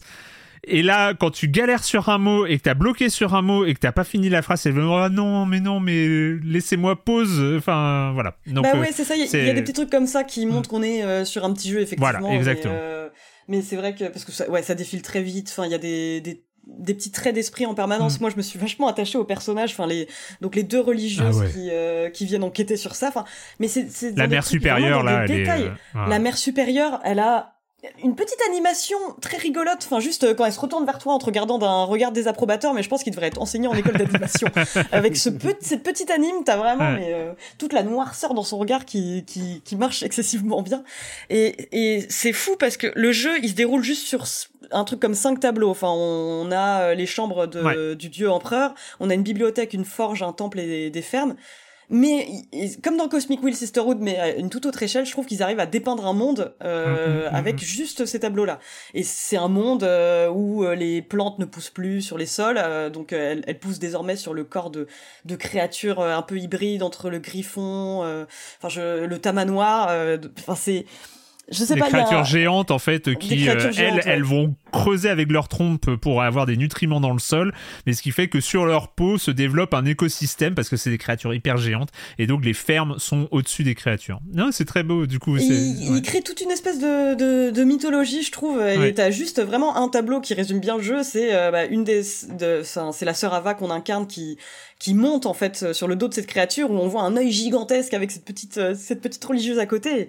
Je trouve qu'en termes de, de mise en scène, euh, le, le jeu m'a vraiment bluffé et il y a des, il y a quand même des, des petits trucs. euh, disons que en termes d'énigmes, au début c'est pas trop compliqué, puis en fait on va très vite arriver dans le truc euh, tordu à la LucasArts, mais bon, Ouais. moi j'affectionne énormément. Mais il y a une énigme en, par- en particulier qui m'a, qui m'a, qui paraît euh, évidente après coup, mais j'ai bloqué sur une énigme, mais je sais que ça peut. euh, le fruit ça peut- Ouais, voilà, le fruit. Ouais. Ça- et ça peut bloquer par moment. Et mais à part ça, enfin, le, le jeu a une super bande originale avec des chants religieux. Il y a un, un scénario que je trouve vraiment brillant avec un, un twist qui est, qui est très drôle. Enfin, c'est en tout cas, voilà, c'est si vous avez l'occasion d'y jouer, euh, enfin, je le conseille et surtout que c'est c'est à prix libre et que ça ça vous occupera pas beaucoup de temps, mais en tout cas pour tous les fans de tous les fans de point and click de de l'époque, enfin, c'est je pense que c'est vraiment un jeu auquel il faut jouer euh, cette année absolument. et il y a ce Fin côté. Il y a ce côté enquête euh, de, que tu as Mm. dit. Enfin, c'est vraiment, on, on, on, est. euh, alors, il y a tout cet univers un peu mythologique, un peu original, qui, qui est vraiment euh, très très bien dépeint. Et puis, il y a ce meurtre. C'est très pragmatique. Qui a tué Comment? Et un peu pourquoi, mais euh, c'est surtout. C'est euh, qui, qui est le meurtrier et comment il s'est débrouillé parce que bah, le, euh, le meurtre s'est passé à l'intérieur d'un sarcophage euh, et voilà et on sait pas comment le comment c'est possible. Et donc en fait il y a toute cette enquête et en fait, je me souvenais, euh, j'ai partagé ça avant, avant l'enregistrement, mais pour moi, y a, ça m'a rappelé un peu cette série qui était déjà vieille dans mon enfance. Alors autant vous dire que c'était, euh, c'était ça, c'était des rediffusions à l'époque où j'étais gamin, mais c'était une série française qui s'appelait Les 5 dernières minutes. Euh, où euh, il y avait, euh, en fait, c'était une série policière de base avec façon Hercule Poirot et, ce genre de choses, mais où, grosso modo, il y avait une enquête et puis le policier faisait venir tous les suspects dans, une pièce et expliquait, voilà ce qui s'est passé, machin, et donc c'est vous le coupable, au revoir. Voilà, c'était, en, en, gros, c'était ça. Et il y a de ça dans Shards of God. Avec toute cette enquête et puis à la fin twist tout ça et, et c'est super bien fait avec la petite frustration quand même mais on en demande. En, même temps, c'est une frustration. On est très content de jouer à ce jeu-là, donc à la limite, on en est. À... J'ai même pas le droit d'être frustré parce que parce que c'est un cadeau, quoi. Mais euh, qu'il y a une toute la partie révélation, quelque part, on aurait aimé la découvrir nous-mêmes. C'est-à-dire, il y a tout un pan dans les cinq dernières minutes, justement, du jeu, dans les cinq, dix dernières minutes du jeu, où il y a une série de révélations, de twists, où on se dit ah, autant la toute la première partie on, nous laisse imaginer c'est-à-dire on nous laisse deviner des choses on nous laisse déduire des choses euh, chez nous. Et il y a on va dire les 5 10 dernières minutes du jeu avec des retournements de situation. Euh, qui sont marrants parce que c'est très bien écrit et c'est très bien amené et on est là waouh super et tout ça. On aurait aimé euh, participer un peu alors que on, on nous assène ça euh, voilà. La fin c'est de la démonstration pure et dure et c'est vrai que c'est des éléments qu'on peut deviner. En fait on a les éléments fournis en jeu pour euh, pour deviner vers quoi on tend mais moi honnêtement j'avais pas deviné. Oui voilà. c'est vrai que du coup dans ces moments là tu subis un peu la démonstration mais c'est vrai que c'est tellement tellement drôle et bien écrit que que je l'aurais pardonné quoi. Et je sais pas si t'as remarqué qu'il y a il y a bah, donc il y a deux fins évidentes, mais il y en a une troisième aussi. Enfin, c'est euh, euh, le, le, le jeu euh, cache euh, une. Oh des mon fins. dieu J'ai fait Ouais. que deux fins et, et rien que ça, enfin la troisième fin est géniale, mais euh, mais voilà, je veux pas spoiler. Enfin, en tout cas, euh, tentez, tentez. Je regarderai ça après, mais euh, ceci dit, voilà, Shards of God, euh, effectivement, jeu d'enquête, euh, énigme, combinaison, petit, petit truc de puzzle, de combinaison d'objets, de, trucs comme ça, qui est très, très, très LucasArts dans, dans son. design propre avec l'inventaire, avec les objets à utiliser, observer, etc.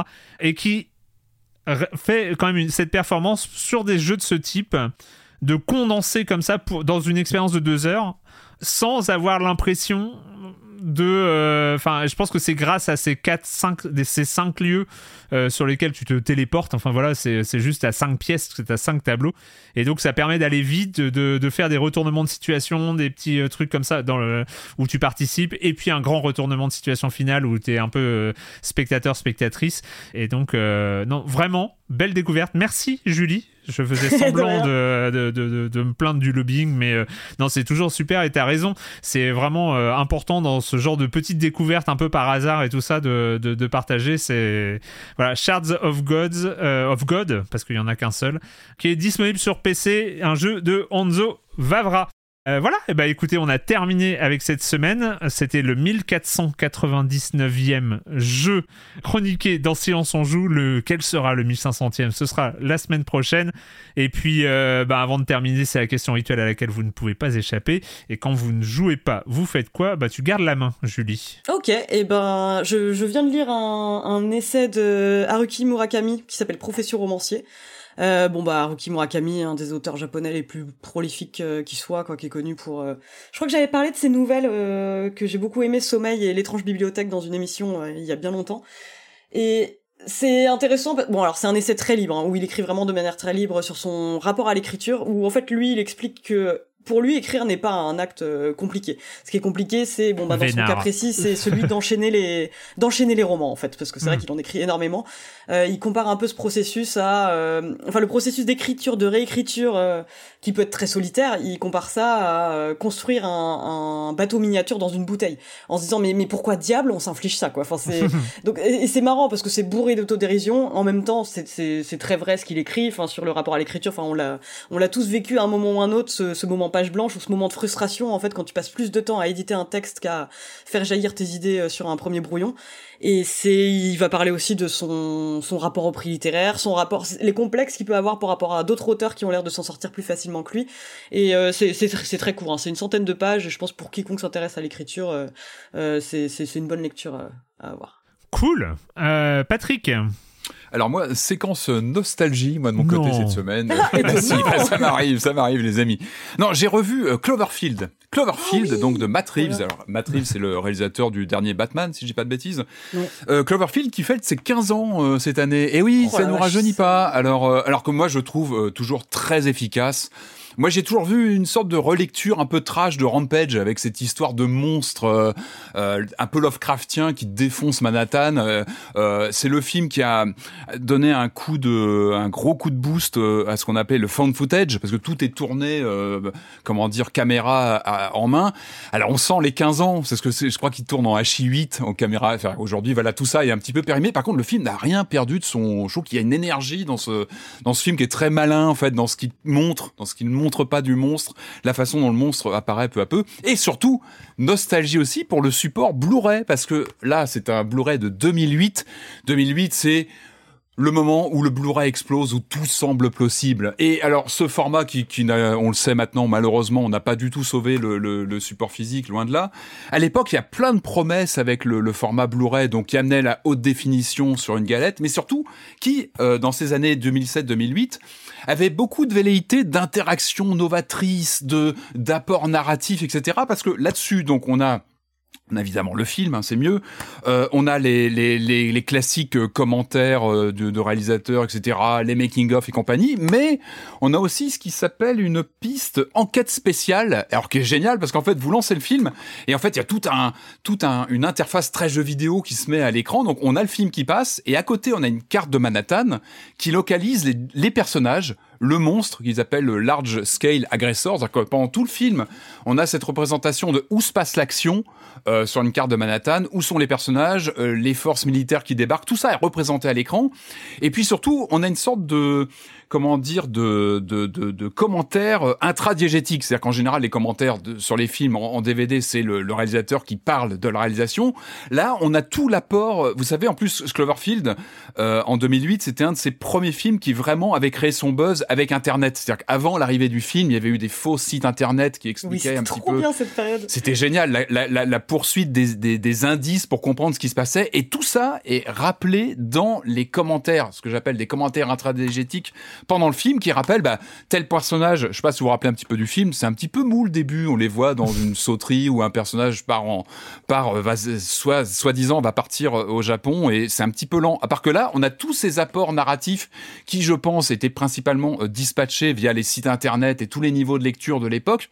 Là, tout est intégré à la lecture, donc on a tous les, bah tiens, tel personnage, euh, on va le retrouver plus loin, ou telle portion de la ville a disparu, c'est des noms de code militaires, il y avait tout ce jeu sur Cloverfield. En tout cas, pour dire que, justement, là, on a vraiment l'illustration du Blu-ray à l'époque et de tout ce qu'il pouvait amener comme interaction.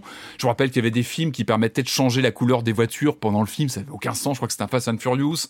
Je crois que Casino Royale, on pouvait jouer au, on pouvait jouer euh, au poker euh, sur, enfin, il y avait énormément de promesses, de, donc un peu de nostalgie de ce futur qui ne s'est jamais vraiment fait d'un Blu-ray qui devait apporter énormément d'interactions. Mhm. Tout ça est tombé très court, très très vite. C'est pour ça que je vous parle d'un Blu-ray Un peu comme le 2008. Cloverfield Ah. World. hein.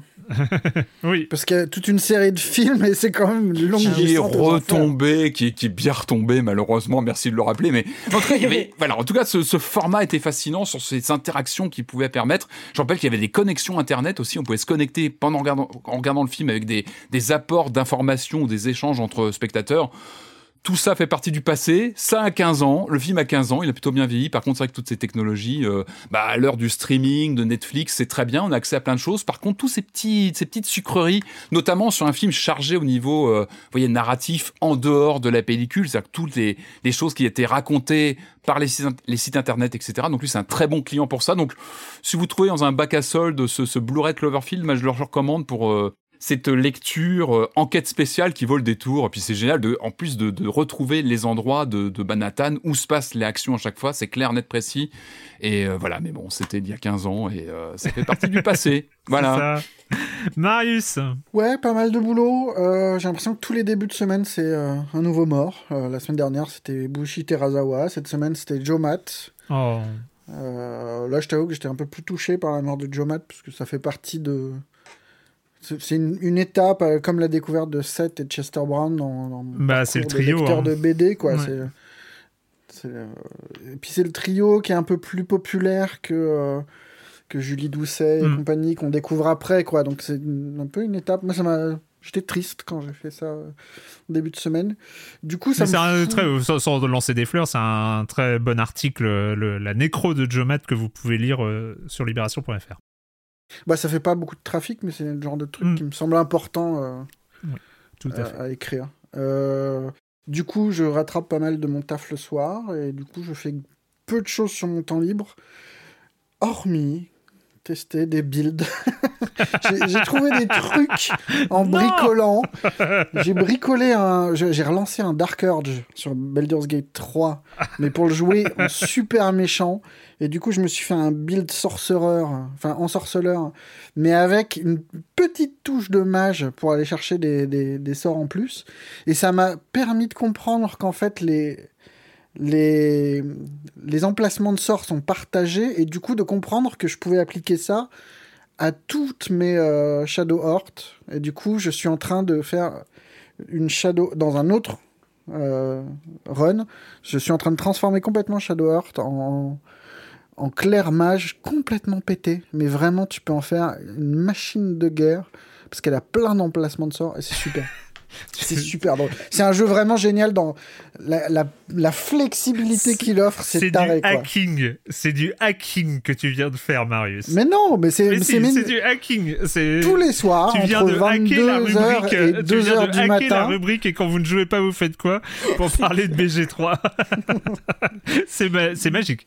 Oh, Bravo. ça va. ça- Ouais, bravo. je non, non. Bah, bah, pour ma part, euh, en, en dehors du taf, pas grand chose. Euh, je vais quand même pas vous parler de cette formidable nouvelle appli que je découvre, euh, comme absolument euh, tous les parents qui ont des enfants qui arrivent au collège.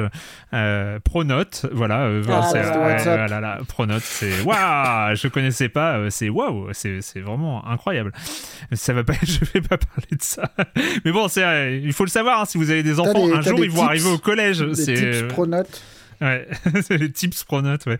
Euh, non, non, bah j'ai, j'ai comm- ça va spoiler un peu la, la, la saison euh, à venir, mais euh, j'ai euh, commencé, je suis en train de lire euh, un bouquin qui est sorti euh, cet été, euh, qui est l'introduction aux théories des jeux vidéo de quelqu'un qu'on avait déjà reçu ici, qui est Sébastien Genevaux, avec qui on avait parlé des jeux expressifs, et donc et avec une table des matières de plein de gens qui qui sont passés dans, dans, Silence on joue. Bah, Il y a Sébastien évidemment Genevaux qui qui écrit dessus.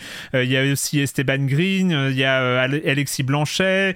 Euh, Il y a plein plein de gens. C'est vraiment un recueil euh, de plein de chercheurs chercheuses euh, qui euh, il y a Bo- Boris Krivicki aussi euh, qu'on connaît sur les sur les médias et les, jeux vidéo. Il y a Fanny Rébillard sur la musique dans, dans les jeux vidéo. Enfin bref euh, plein plein de noms qu'on qu'on connaît de noms qu'on connaît pas. Mais justement c'est juste pour dire que voilà c'est vraiment un recueil qui est sorti cet été. Je pense qu'on va en reparler euh, durant la saison parce qu'il y a sans doute pas mal de ces gens là qu'on va recevoir en entretien parce que ça permet aussi voilà ils parlent c'est un état des lieux de la recherche et un historique de la recherche sur les jeux vidéo. Donc c'est vraiment super intéressant pour avoir euh, un peu ce paysage, euh, ce, ce- ce côté un peu recueil et un peu photographie du paysage de la recherche aujourd'hui. Et, euh, et pour tous les gens que ça intéresse, c'est vraiment super intéressant.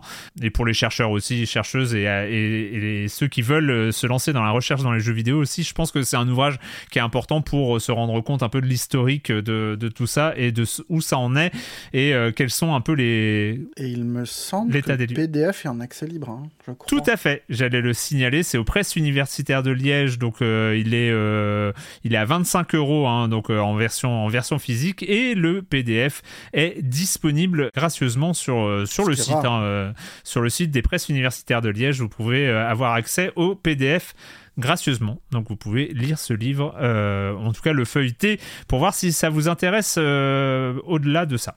Merci beaucoup, c'est fini pour euh, cette semaine et puis euh, bah, on se retrouve pour le 1500e jeu chroniqué. Quel sera-t-il? Oh là là, suspense La semaine prochaine donc pour parler de jeux vidéo sur libération.fr et sur les internets. Ciao Ciao. Salut Bye. On le dit tous un peu timidement depuis que tu nous as engueulé la dernière fois.